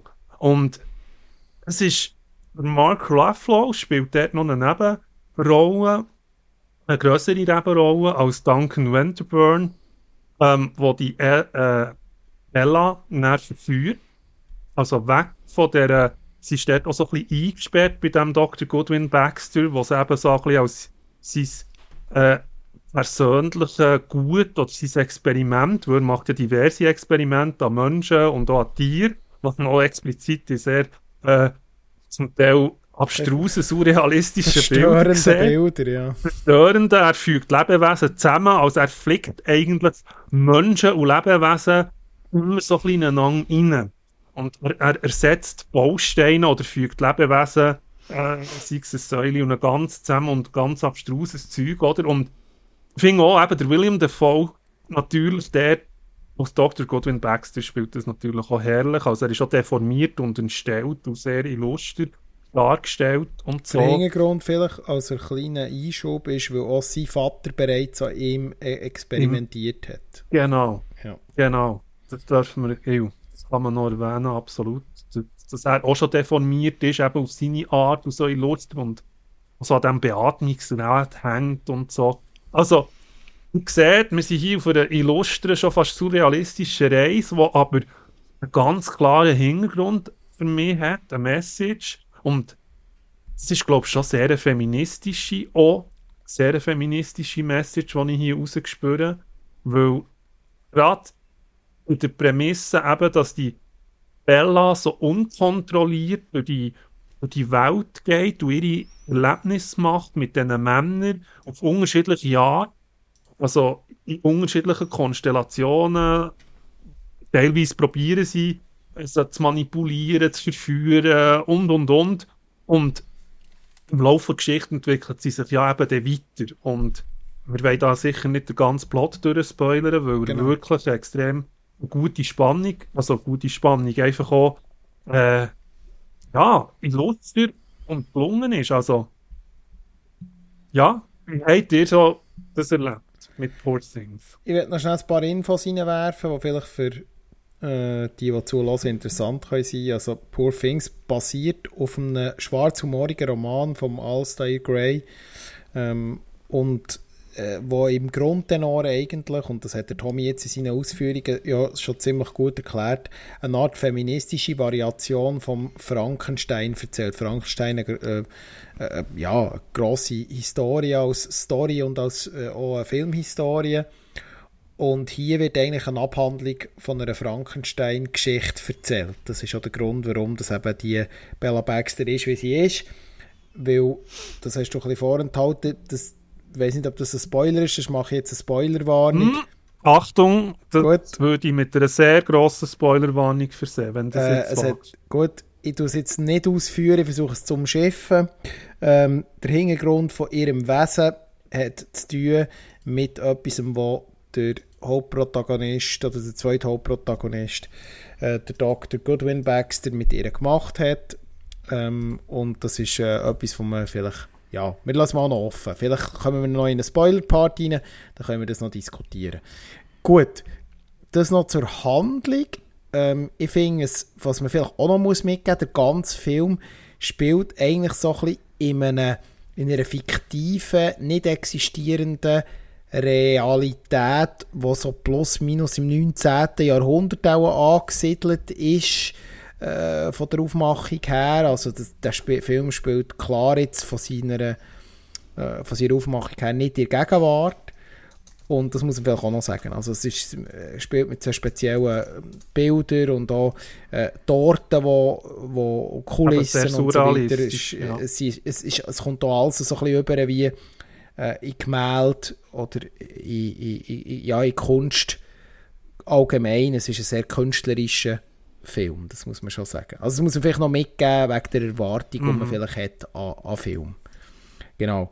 Du hast ja ursprünglich gefragt, wie so der Eindruck ist. Also ich habe relativ wenig geschaut. Das ist jetzt mal ein Film, wo ich nur einen, einen Teaser gesehen und nicht einen langen Trailer. Das heisst, ich bin eigentlich sehr, sehr äh, unvorbereitet reingegangen, habe aber so ein bisschen gewusst, grob um was es geht. Und ich habe sofort natürlich ähm, Georgos Lantimos seine Handschrift erkannt, äh, da ich ja von ihm diverses schon gesehen habe. Und äh, ja, ich komme dann auch noch drauf, da gibt es so ein, zwei Kritikpunkte, aber alles in allem muss ich wirklich auch, das, was der Tommy schon ein bisschen angedeutet hat, die schauspielerischen Leistungen von den Hauptprotagonistinnen und Protagonisten sind hervorragend. Äh, sicher tut Emma Stone hier rausstechen. Ich glaube, äh, ich tue es jetzt nicht vorwegnehmen, aber es, ist, äh, es besteht eine grosse Chance, dass sie wieder Oscar gewinnen. Mm, ich tue da gerade ähm, äh, rein, ich habe das nämlich noch nachgeschaut. Prognose ja. für äh, sie ah, als, ja. ist, äh, sie ist eben nicht vor. Ah, Deutlich jetzt, vor ist Lily Gladstone. Ja, ich weiß schon warum. Hm, aber ja, ja, aber äh, ich bin natürlich ist eine andere auch, also, Diskussion. Ist eine andere also, Diskussion. Ja. Ich bin, ich, also es ist sehr Oscar-würdig, was sie da abliefert. Ja, ja finde ich auch. Mhm. Und sie, sie ist sicher die tragende Figur in diesem Film, aber man muss auch sagen, sogar kleinere Rollen, die eingewoben werden in die Geschichte, im Verlauf vom, vom Fortschritt von der Story, ähm, die funktionieren sehr gut. Ich persönlich habe mit dem so hochgelobten Mark Ruffalo fast am meisten Problem gehabt. Ich bin nicht so in seinen in sein, in sein Charakter reingekommen. Er war mir manchmal ein bisschen over the top, gewesen, manchmal ein bisschen drüber. Und auch das Weinerliche, das vor allem im letzten Drittel auch noch ausgespielt wird, was sicher auch beabsichtigt ist, hat mich jetzt so ein bisschen, ah, man jetzt mich ein bisschen nerven, muss ich ganz ehrlich sagen. Mhm. Aber das ist jetzt mein persönlicher Eindruck. Ich weiss, er, er ist bereits ausgezeichnet worden für die Rolle und und und. Ähm, aber jetzt für mich persönlich Eindruck ist das schon fast ein bisschen das, was ein bisschen Und für, äh, ein weiteres Highlight ist einfach hier auch wieder mal der William Dafoe, das muss ich wirklich sagen. Also, mm. Ist jetzt für mich wirklich äh, als der vermeintlich neue Frankenstein, den er da so ein bisschen eigentlich verkörpert, äh, eine grossartige, grossartige Rolle. Aber im Mittelpunkt ist hier klar äh, ja, Emma Stone, der wirklich überzeugt. Mhm. mhm. Also ich habe da ja, ich finde auch, ja, Moski. Ja, zu den Schauspielern und Schauspielerinnen kann ich da nur einschießen in, in euren Tenor. Ich finde das alles von allen drei Personen grossartig gespielt. Mir hat es jetzt von Mark Ruffalo nicht so gestört. Es hat mir eigentlich noch so gut gepasst.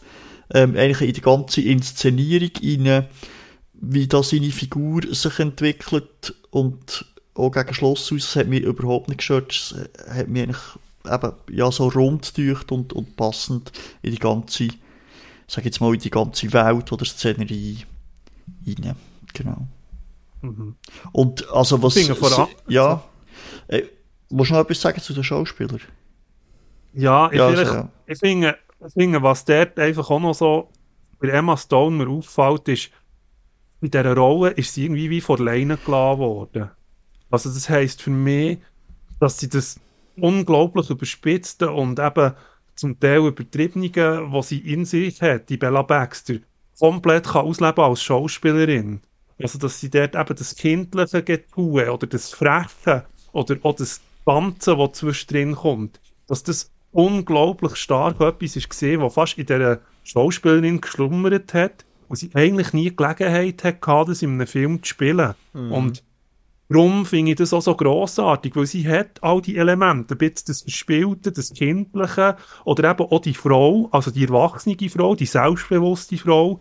Ich glaube, das ist auch ein bisschen Emma Stone. Also die hat auch viele Elemente, die sie näher fast ein die Bella Baxter hat können reinbringen Und das macht es für mich so dermaßen stark, weil sie schon als Person, sie passt unglaublich gut in die Rolle, sage ich jetzt mal. Und vielleicht ich jetzt da gerade ein bisschen viel Lorbeeren ausschütten, aber sie ist wirklich grossartig und sie ist einfach extrem gut gecastet worden für das. Finde ich top. Jetzt gebe ich zurück zum Maski. Ja, was mir wirklich sehr gut auch gefallen ist echt die ganze Fantasiewelt, wie das da aufgebaut ist. Ähm, hast, ich, ich habe für mich so ein bisschen aufgeschrieben gehabt, es ist so ein bisschen ein romantischer Steampunk, so ein bisschen viktorianisch ist irgendwie alles. Ja aufgemacht, mhm. ähm, eben sehr malerisch, oder der Himmel ist irgendwie so sehr kitschig äh, gemacht, wie, wie eben in einem Gemälde, aber hier passt das sehr gut, im Gegenteil zu, mhm zu, äh, zur Serie, die wir vorhin darüber geredet haben. Auch die Architektur zum Beispiel ja, sehr speziell. Und die Teil, ganzen also, Kostüme, ja. wie sie angelegt sind, ja. oder? Das, das siehst du gar nicht. Also die Kostüme gibt es nicht, die Kleider. Aber mhm. es, es ist so wie ein bisschen näher an dem, was wir kennen. Also auch die Orte, wo sie hergehen, oder? Es ist ja London oder Lissabon. Aber es sieht natürlich ganz anders aus, ähm, wie das aufgemacht ist. Aber das hat mir wirklich sehr gut gefallen. So ein bisschen eben mhm. Fantasie, so ein bisschen märchenhaft ist das alles eigentlich oh. inszeniert. Und für, genau für das ist echt das Kino da, oder? Das siehst, so mhm. solche Sachen siehst du nur im Kino. Oder? Für das musst du auch wieder eine gute Mischung hier. Also hier vielleicht auch wieder. Man sieht hier in diesem Film, dass wahrscheinlich, ich, ich bin jetzt nicht im Making-of prüfen, Volume, zum Teil ist es Thema gewesen, oder sicher Greenscreen, aber er ist hier eben gut eingesetzt, weil er auch die Welt gut kann darstellen und die Bilder gut kann miteinander, mit der echten Kulisse in, in, in, in, so, eine, in so ein Konglomerat bringen. Und das, ja. das, das muss man hier jetzt eben auch mal loben, weil wir kritisieren das ja immer. Also, wenn man es richtig einsetzt, ist es eben auch eine Chance, zum Beispiel für so surrealistische äh, Filme, die sehr auf spezielle Bilder setzen. Ich glaube einfach, weil das Volume sehr weit im Hintergrund stattfindet. Das oder? Stimmt, weil ja. Vordran ist, ist, sehr viel Kulisse. Ja. Und das ja. heisst, eigentlich nur das sehr, sehr weit weg hat man mhm. probiert, nennen, durch das, was eben auch schon sehr malerisch ist, mhm. sehr surrealistisch dargestellt, mit dem, mit dem ergänzt, effektmäßig. Ja. Und nicht so just in screen, weil es ist dann gleich auch noch zu viel Kulissen vorhanden, was dem Film auch vor Cinematografie, ihr habt das jetzt vorher erwähnt, Kostüm, Farben, spielt sehr stark mit Farben. Das heisst, Emma Stone wechselt unglaublich stark eben die Kostüme, so die speziell eben teils viktorianisch angehaucht und auch farblich Tonalität, wenn man das nämlich achtet, nennen, wie vor der Kamera, mhm dass auch Stimmung gemacht wird, die Stimmungsbilder eben, bezüglich Sonne und bezüglich äh, Meer und Hintergrund. Ja, das, das ist auch wahnsinnig schön gemacht. Und zu erwähnen ist eben noch gerade die Kamera. Es gibt gewissermaßen immer so einen Linseneffekt, der zeitweise temporär im Film gebraucht wird. Also wie man so durch eine, durch eine gewölbte Linse durchschaut. Und das habe ich auch sehr speziell gefunden, wie man so in der Beobachterrolle von diesen Protagonisten ist.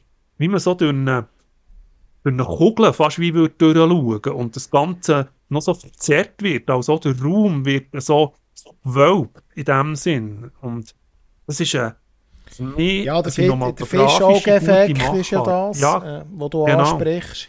Ähm, ähm, in Georgos Lantimos sein, Liebling, sein Lieblingseffekt, den hat er noch recht gerne in seinen Filmen. Ähm, ich habe nach fast zwei Stunden Laufzeit müssen sagen, es hat hier ein, zwei Szenen weniger Bedarf mit diesem hm? Effekt. Weil, mal, mal. Also für mich hat es so alles nicht gebraucht. Ich, ich habe jetzt den Sinn oder es nicht so gespürt, warum. Ja, es ist ein Stilmittel, das, das er ja, braucht. Ja, das, aber, äh, aber, ich weiss, ich habe das natürlich gewusst, oder? Und ähm, mir es, ist nicht, es ist nicht unbedingt, ja, ich, ich verstehe das. Es, es muss nicht zwingend Weil störend sein. Es gibt zu viel normale Kamera in Hollywood. Da muss ich jetzt gerade vielleicht ein kleines Kontra geben. Ja. Weil ich finde, er tut das als Stilmittel nicht wie andere, die Stilmittel im Nonsens verkommen, tut er für mich atmosphärisch einsetzen. Mm. Für mhm. mich hat das schon berechnende Art, wie er das überbringt. Ich habe mich an dem nicht gestört, weil ich das eine Virtuosität finde, die man heute in Hollywood, ehrlich gesagt, stark vermisst. Stark. Ich finde, ich, finde, ich finde zum Beispiel von der Kameraeinstellungen finde ich Tanzszenen. Es gibt eine Tanzszene mit im Film von der Emma Stone, ähm, wo sie das erste Mal tanzt. Und die, die, die Szene in diesem Saal, in, die finde ich, die find ich recht, also finde ich kameratechnisch sehr, sehr gut gelöst. Das ist für mich ein Highlight gewesen, Kameratechnik. Aber ich verstehe das, wenn man das für mich ist es auch nicht wirklich eine Kritik am Einsatz vom Fischaugeneffekt gewesen, sondern es, ich finde einfach, es hat es zum Teil jetzt nicht gebraucht. Da bin ich schon eher ein bisschen beim Moski. Äh, ich finde aber sonst ähm, Montagen, Bilder, ähm, die Aufmachung, das Zusammenspiel von Kulissen ähm, mit, mit den Hauptprotagonistinnen und Protagonisten funktioniert super. Und was ich auch sehr gut finde, ist, dass jede also sozusagen jeder Abschnitt, den sie ein bisschen durchläuft in dieser Geschichte, ähm, von dem Kleinkindlichen, bis sie, äh, äh, sage jetzt mal, zur Frau wird, in, der, in Anführungs- und Schlusszeichen, hat jeder Abschnitt in, in, dieser, in dieser Reise hat so eine eigene Tonalität, bildnerisch, aber auch im Dreibuch und, und das ist sehr gut umgesetzt. Mhm. Also da merkt man, da hat man sich von A bis Z etwas überlegt. Ähm, ja, das ist, das ist so ein bisschen mein Eindruck. Also, es gibt sehr, sehr wenige Kritikpunkte. Das ist sicher ein Film-Highlight, äh, was es jetzt ah. länger nicht mehr gegeben ja. ja. Ich habe vielleicht... Schon die Provoka so. Ja, ich habe vielleicht drum ja, die provokative... Sorry, sorry, sag's nochmal. Die, die, vielleicht der Kritikpunkt für dort anzuknüpfen, wo du sagst, die, die verschiedenen Orte, wo sie hergeht und dort hat für mich eigentlich der Plot ist so ein bisschen zu wenig getrieben gewesen, oder? Also von irgendwie einem Neid, eine, äh, eine Figur hat, oder an, an äh, etwas müssen machen, oder? Also, sag jetzt, Herr der Ringe, der einfach jetzt die Aufgabe hat, dass er den Ring irgendwo in den Vulkan hineinschmeißt.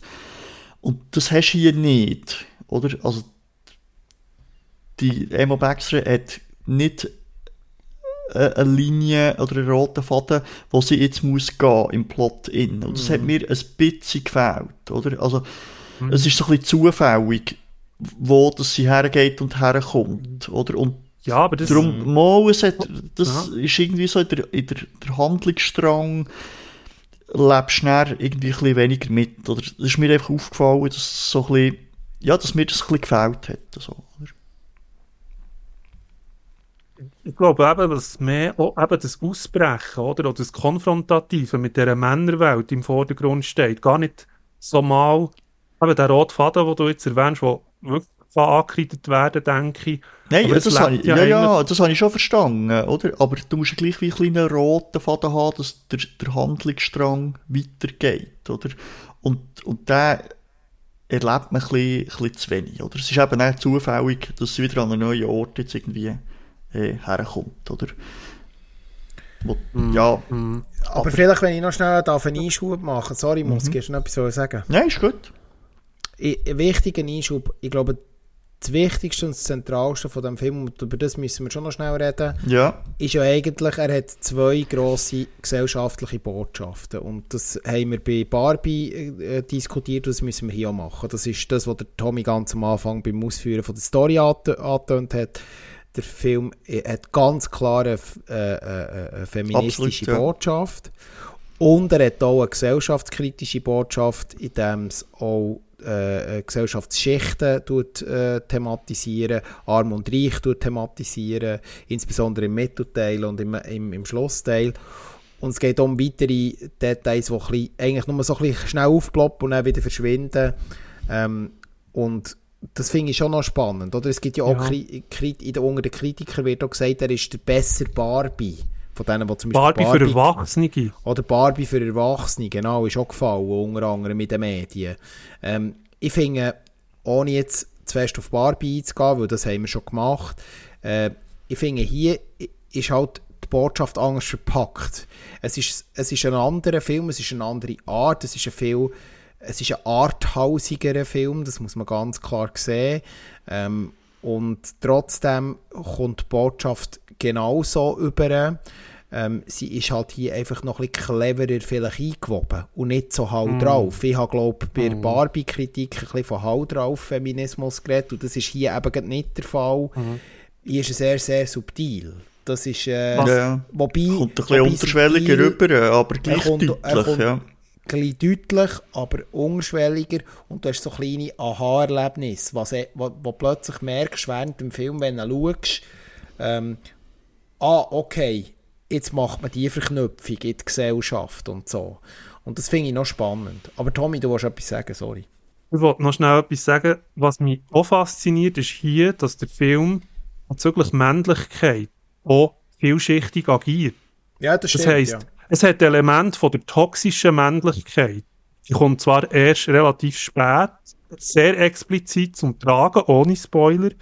Auch in Form vom, von dem, von dem Charakter, den ich ein bisschen Mühe hatte, aber ja, du, ich weiß was du ja, meinst. Ja, es ist, es ist ähm, ähm, nennen, im Prinzip, es geht dann am Schluss, man sagt, es schlimmer geht es immer, oder? Und es zeigt nicht die Vielschichtigkeit vom Mannsein auch ein bisschen an, oder? Also die Ella Baxter hat mit ganz unterschiedlichen Männern auch ein bisschen zu tun. Mm. Sie ist ja dort, das kann man auch schon ein bisschen sagen, in einem Puff mal noch unterwegs. Da tun wir jetzt nicht zu viel darüber spoilern, weil auch sehr explizite Darstellungen, kann man sagen, sehr frivol und viel Nacktheit und so. Aber, aber relativ... trotzdem, das, wenn ich schnell aber auf einen 10-sekündigen ja. Einschub machen, ja. dann kannst du weiter, ja. weiter erzählen weil du das wegen der Sexualität ansprichst. Ich finde, die Sexszenen, die vorkommen, die wirken relativ natürlich. Es ist nicht ja, ja. so ein hochstilisiertes, also so die typischen Hollywood-Sex-Szenen. Case. Genau, mhm. wo man sonst aus vielen Blockbuster-Filmen zum Beispiel kennt. Also ähm, natürlich, und das trotzdem mit dem, ich sage mal, ja, speziellen Umfeld, wo das stattfindet. Milieu. In einem genau. Milieu. In, einem Sexmilieu. Ja, so sagen. oder was mir dort vielleicht gleich noch ein bisschen Kritik äh, drin an dieser ganzen Botschaft, dass eben die Frau die, klar die eigene Entscheidung kann treffen so die Selbstbestimmtheit hat, sich auch von den Mann kann zu lösen, ist ein bisschen viel so ein bisschen die sexuelle Freiheit oder sexuelle Selbstbestimmung drin, oder? Also wir also hätten das, wir hätten das, noch ein bisschen können zurück... im Zentrum steht. Ja, genau. Wir hätten das noch ein bisschen mehr können zurücknehmen und für andere mhm. Elemente, die ja auch all die Selbstbestimmung näher sollen überbringen, vielleicht noch ein bisschen können zeigen, oder? Es ist ein bisschen, ein bisschen fest mhm. auf das oder das ins Zentrum hineingerückt. Mhm. Ja, ich, ich finde, deine Kritik ist vielleicht berechtigt, weil man dem einen grossen Raum ja, das meine ich, ja, genau. Ja. im Film, oder? Es hat eine gewisse ja. Rolf, das, das stimme ich auch ein bisschen zu, oder? Das, ist, das Thema Sexualität ist sehr zentral plötzlich, weil es eben ein langer Part ist vom Film, aber es hat eben spielt mit dieser toxischen Männlichkeit. Auch immer wieder Parts, wo sich Ella Baxter so dermaßen daneben benimmt, dass die Männer überfordert sind. Also so ein bisschen, sagen sie jetzt fast ein bisschen Pseudonarzissmus, mm. lebt von Mark Ruffalo seiner Rolle, von dem Duncan Wedderburn, wo dort ein bisschen sie unter Kontrolle behalten und sie immer wieder total ausbricht, oder? Und ähm, ich finde das eben so lustig, dass sie das unkontrollierbar, und das ist eben auch das Feministische, oder? Dass man meint, ah, jetzt kann ich mit, mit dieser Frau ein bisschen machen, was ich will, oder? Und, so. und dann tanzt sie so aus der Reihe. Und mit dem kokettiert der Film natürlich enorm. Also, da eine Frau am Werk ist, die sich zwar selber nicht ganz versteht und nicht kann, kann äh, zügeln, aber genau eben wegen dem nennen die Männer so aus der Reihe tanzt. Immer genau. wieder. Und, und das eben sehr unterschiedliche Männer. Und das finde ich mega stark am Film. Man hat von Toxität her, man hat zum Beispiel gespielt von Remy Youssef, muss man vielleicht auch noch erwähnen, mm. Max Candles, der sich dann da mit dem William Defoe, also dem, dem Dr. Baxter, zusammentut und sie, Bella, ja, studiert. Und dann steht ja so eine Liebe.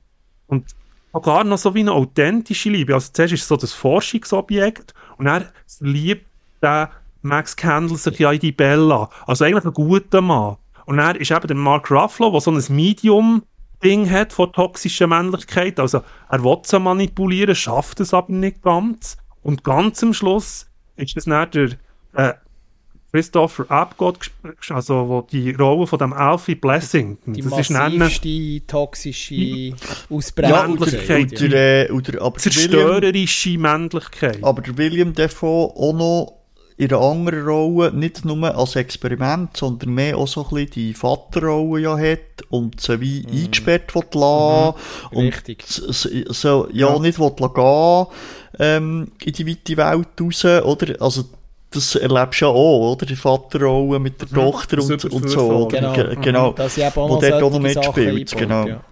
Mhm. Und darum finde ich es eben stark, dass man so Männer zwar Kritikpunkte einwebt in so eine feministische äh, filmische Sache, aber diversifiziert, also immer wieder ein bisschen in einer anderen ähm, Version und, yeah. und das so ein bisschen zeigt, ah, okay, es gibt es nicht nur so, weil in vielen Filmen tut man ja so böse gut, oder? Da gibt es den Superheld, der mm. Superman und dann gibt es einfach den Antagonist, der böse Mann, wo die Frau einfach...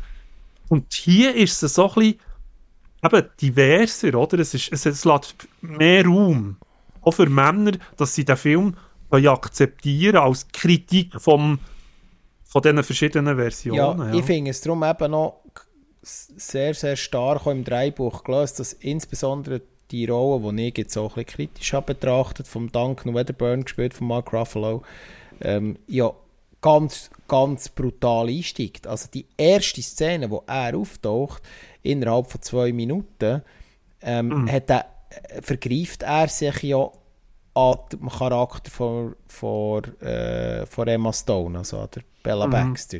Also er, ja. er, er tut sie äh, ungefragt intim berühren und das ziemlich, mhm. ziemlich massiv, was ja ein massivster Übergriff äh, wäre mhm. jetzt in der Realität natürlich, äh, nicht im filmischen Kontext. Also dort im Film natürlich auch, das ist klar. Und du so, oh, bist du so verschreckt, oder? Was macht er, oder? Ähm, und nachher treibt, ist ja das nicht irgendein Nebencharakter, sondern der erlebt ja noch eine relativ lange Geschichte mit ihr mhm. Mhm. Und, und, und kann sie jetzt tatsächlich ganz am Anfang noch um den Finger wickeln und dann löst sie sich ab. Das ist das, was du beschrieben hast, Tommy. Ja, genau. Und was ich noch sagen über den Duncan Wedderburn, ist ja das, dass er zuerst eben, wie du sagst, es steigt so dramatisch ein und dann merkst und mit dem spielen sie dann im Laufe von seiner Rolle, dass er dann auch ein bisschen äh, ein Hoshi ist, also so, er, will, er möchte gerne, oder? Mhm. Er spielt sich unglaublich auf, ist eben auch übergriffig, will sich Zeug rausnehmen und am Schluss verzweifelt er eigentlich ein an sich selber. Also, dass er eben die Bella äh, macht einfach kaputt, kann man so mal schon sagen. Wie auch immer das passiert, aber mhm. er ist dann so ein, ein Häufchen Elend und das zeigt eigentlich auch wieder, eben, dass er so ein kleines Opfer von sich selber auch wird. Und ja, was, ich, was ich einfach auch noch gut gefunden ist, oder die, die Emma Baxter, die ja das Kindliche ja behaltet und ja, wo vielleicht ja auch eine Botschaft kann sein an alle, an uns, oder? Wir sollten ja alle einfach auch das Kindliche behalten, oder? Wir stellen, mhm. ähm, ja, die einfachsten dummen Fragen, ähm, warum, äh, warum muss man jetzt das machen, oder? Weil es irgendwie Gesellschaft oder irgendeine Knicke erfordert, aber ich wollte das eigentlich gar nicht. Und das wird, durchbricht sie ja immer wieder, oder? Weil es ja gleich so das mhm. Kind geblieben ist ähm, als Erwachsene und stellt aber dann auch die richtigen Fragen oder die richtigen äh, Zusammenhänge, eben auch dem Mann mal sagen, hey, du stinkst eigentlich, ich will eigentlich gar nichts von dir wissen, geh zuerst mal duschen, oder? Und ja, einfach, wo, wo, wo, wo ja bei dieser Situation eben gar nicht so würdest ja irgendwie ähm, reagieren. Und das ist übrigens so neben, äh, im Nebensatz, ja. also es wird ja Sexarbeit ja thematisiert der äh, Tommy jetzt angedeutet, weil sie später auch in einem Bordell schafft. Ähm, aber eben auch nicht glorifiziert, sondern es wird eben auch gezeigt, ähm, es ist jetzt nicht alles Gold, was glänzt. Oder? Es gibt ja äh, äh, gerade aus feministischen Kreisen Leute, die wo, wo, wo, ja, wo Sexarbeit wirklich als Befreiung sehen und da sehr wenig Kritik zulassen. Äh, es gibt aber auch Leute, die das insbesondere auch von biblischer Seite her, die dort andere Meinungen vertreten. Ähm, und das ist hier so ein, so ein Mittelweg. Das finde ich eigentlich noch gut gelöst. Also gleichzeitig Selbstbestimmung, Befreiung, aber dann auch, hey, also, also jeder kann den hier nicht und so. Und gang mal zuerst mm, genau, duschen, eben, so ja, der, wie der Moski geht. Sondern es wird eben auch gesagt, ja, ja, äh, ich bestimme, wer und wie und zu wel unter welchen Bedingungen das jetzt mit mir darf äh, äh, sexuellen Verkehr haben oder nicht. Und das, und das, das wird eben auch ein bisschen eingewoben noch. Und das finde ich noch spannend, mhm. oder? Ähm, insbesondere dort in dem Teil, der im Bordell spielt, oder? Äh, und dort hat es auch ganz verstörende Szenen drunter äh, mit Freier und äh, ja, das ist äh, speziell dort. Das ist äh, ein spezieller Teil mhm. vom Film. Aber auch ein wichtiger, abgesehen davon. Ja, nein, ich glaube, also hier kann man wirklich sagen, ich finde insgesamt Message, darstellerisch und auch optisch ein wirklich sehr gelungenes Werk. Also für mich ist das sicher ein, ein Top-Favorit von den besten Filmen von diesem Jahr schon. Bereits jetzt. Das kann ich schon mal so ein bisschen von mir aus als Statement hier so rauslassen, ja. Ich kann nicht viel mehr anfügen. Ich finde es absolutes Highlight und ich glaube, es ist ein Highlight vom 2024. Und ähm, ja, ich bin gespannt, ob er äh, entsprechend auch mit Auszeichnungen noch honoriert wird oder nicht. Das werden wir in den kommenden Monaten hören. Für mich Poor Things sicher ein grosser Film vom 2024, wenn nicht sogar ein grosser Film von den letzten Jahren. Ja, ich glaube, wir gehen gegen Schluss. Ich fange an mit dem Schlusswort. Ähm, Poor Things. Äh, ich habe es anfangs erwähnt, wo wir ja besprechen. Äh, das ist ein Film, darum geht mein Kino. Das sind besondere Filme, einfach auch von der ganzen Inszenierung sieht man das nicht Alltag und darum geht in Kino solche Filme schauen. Oder äh, ja, auch im Fernsehen, dann zieht mich das äh, rein, es macht äh, Spass, für das ist Kino, Kunst da. Ja, ich kann mit dem Wort von Moski nochmal anschließen. Das wird ein spannendes Jahr, wie wir ja bereits schon in den anderen Filmfenster vorschauen haben gehört. Ich glaube, da liegt schon noch etwas, ein oder andere drin. Ich denke, unterstützen das, die guten Filme vor allem, wie ich es schon erwähnt, ähm, wie im Filmfenster. Da wird noch einiges auf uns zukommen und wir bleiben dran. Ich gebe das Wort weiter an Mephisto. Ja, absolut. Ihr ins Kino geht, ihr äh, äh, Filme wollt schauen dann schaut unbedingt solche Filme wie Poor Things. Der Mosk hat es völlig richtig gesagt, weil für solche Highlights sollte man ins Kino rennen und die Filme haben es auch verdient. Und in dem Sinn äh, schließen wir das heutige Filmfenster und gehen raus mit einem Kino-Highlight, einem frühen Kino-Highlight vom aktuellen Kinojahr. In dem Sinn, macht's gut, bis zur nächsten Folge im Filmfenster. Tschüss zusammen. Tschüss. Tschüss zusammen.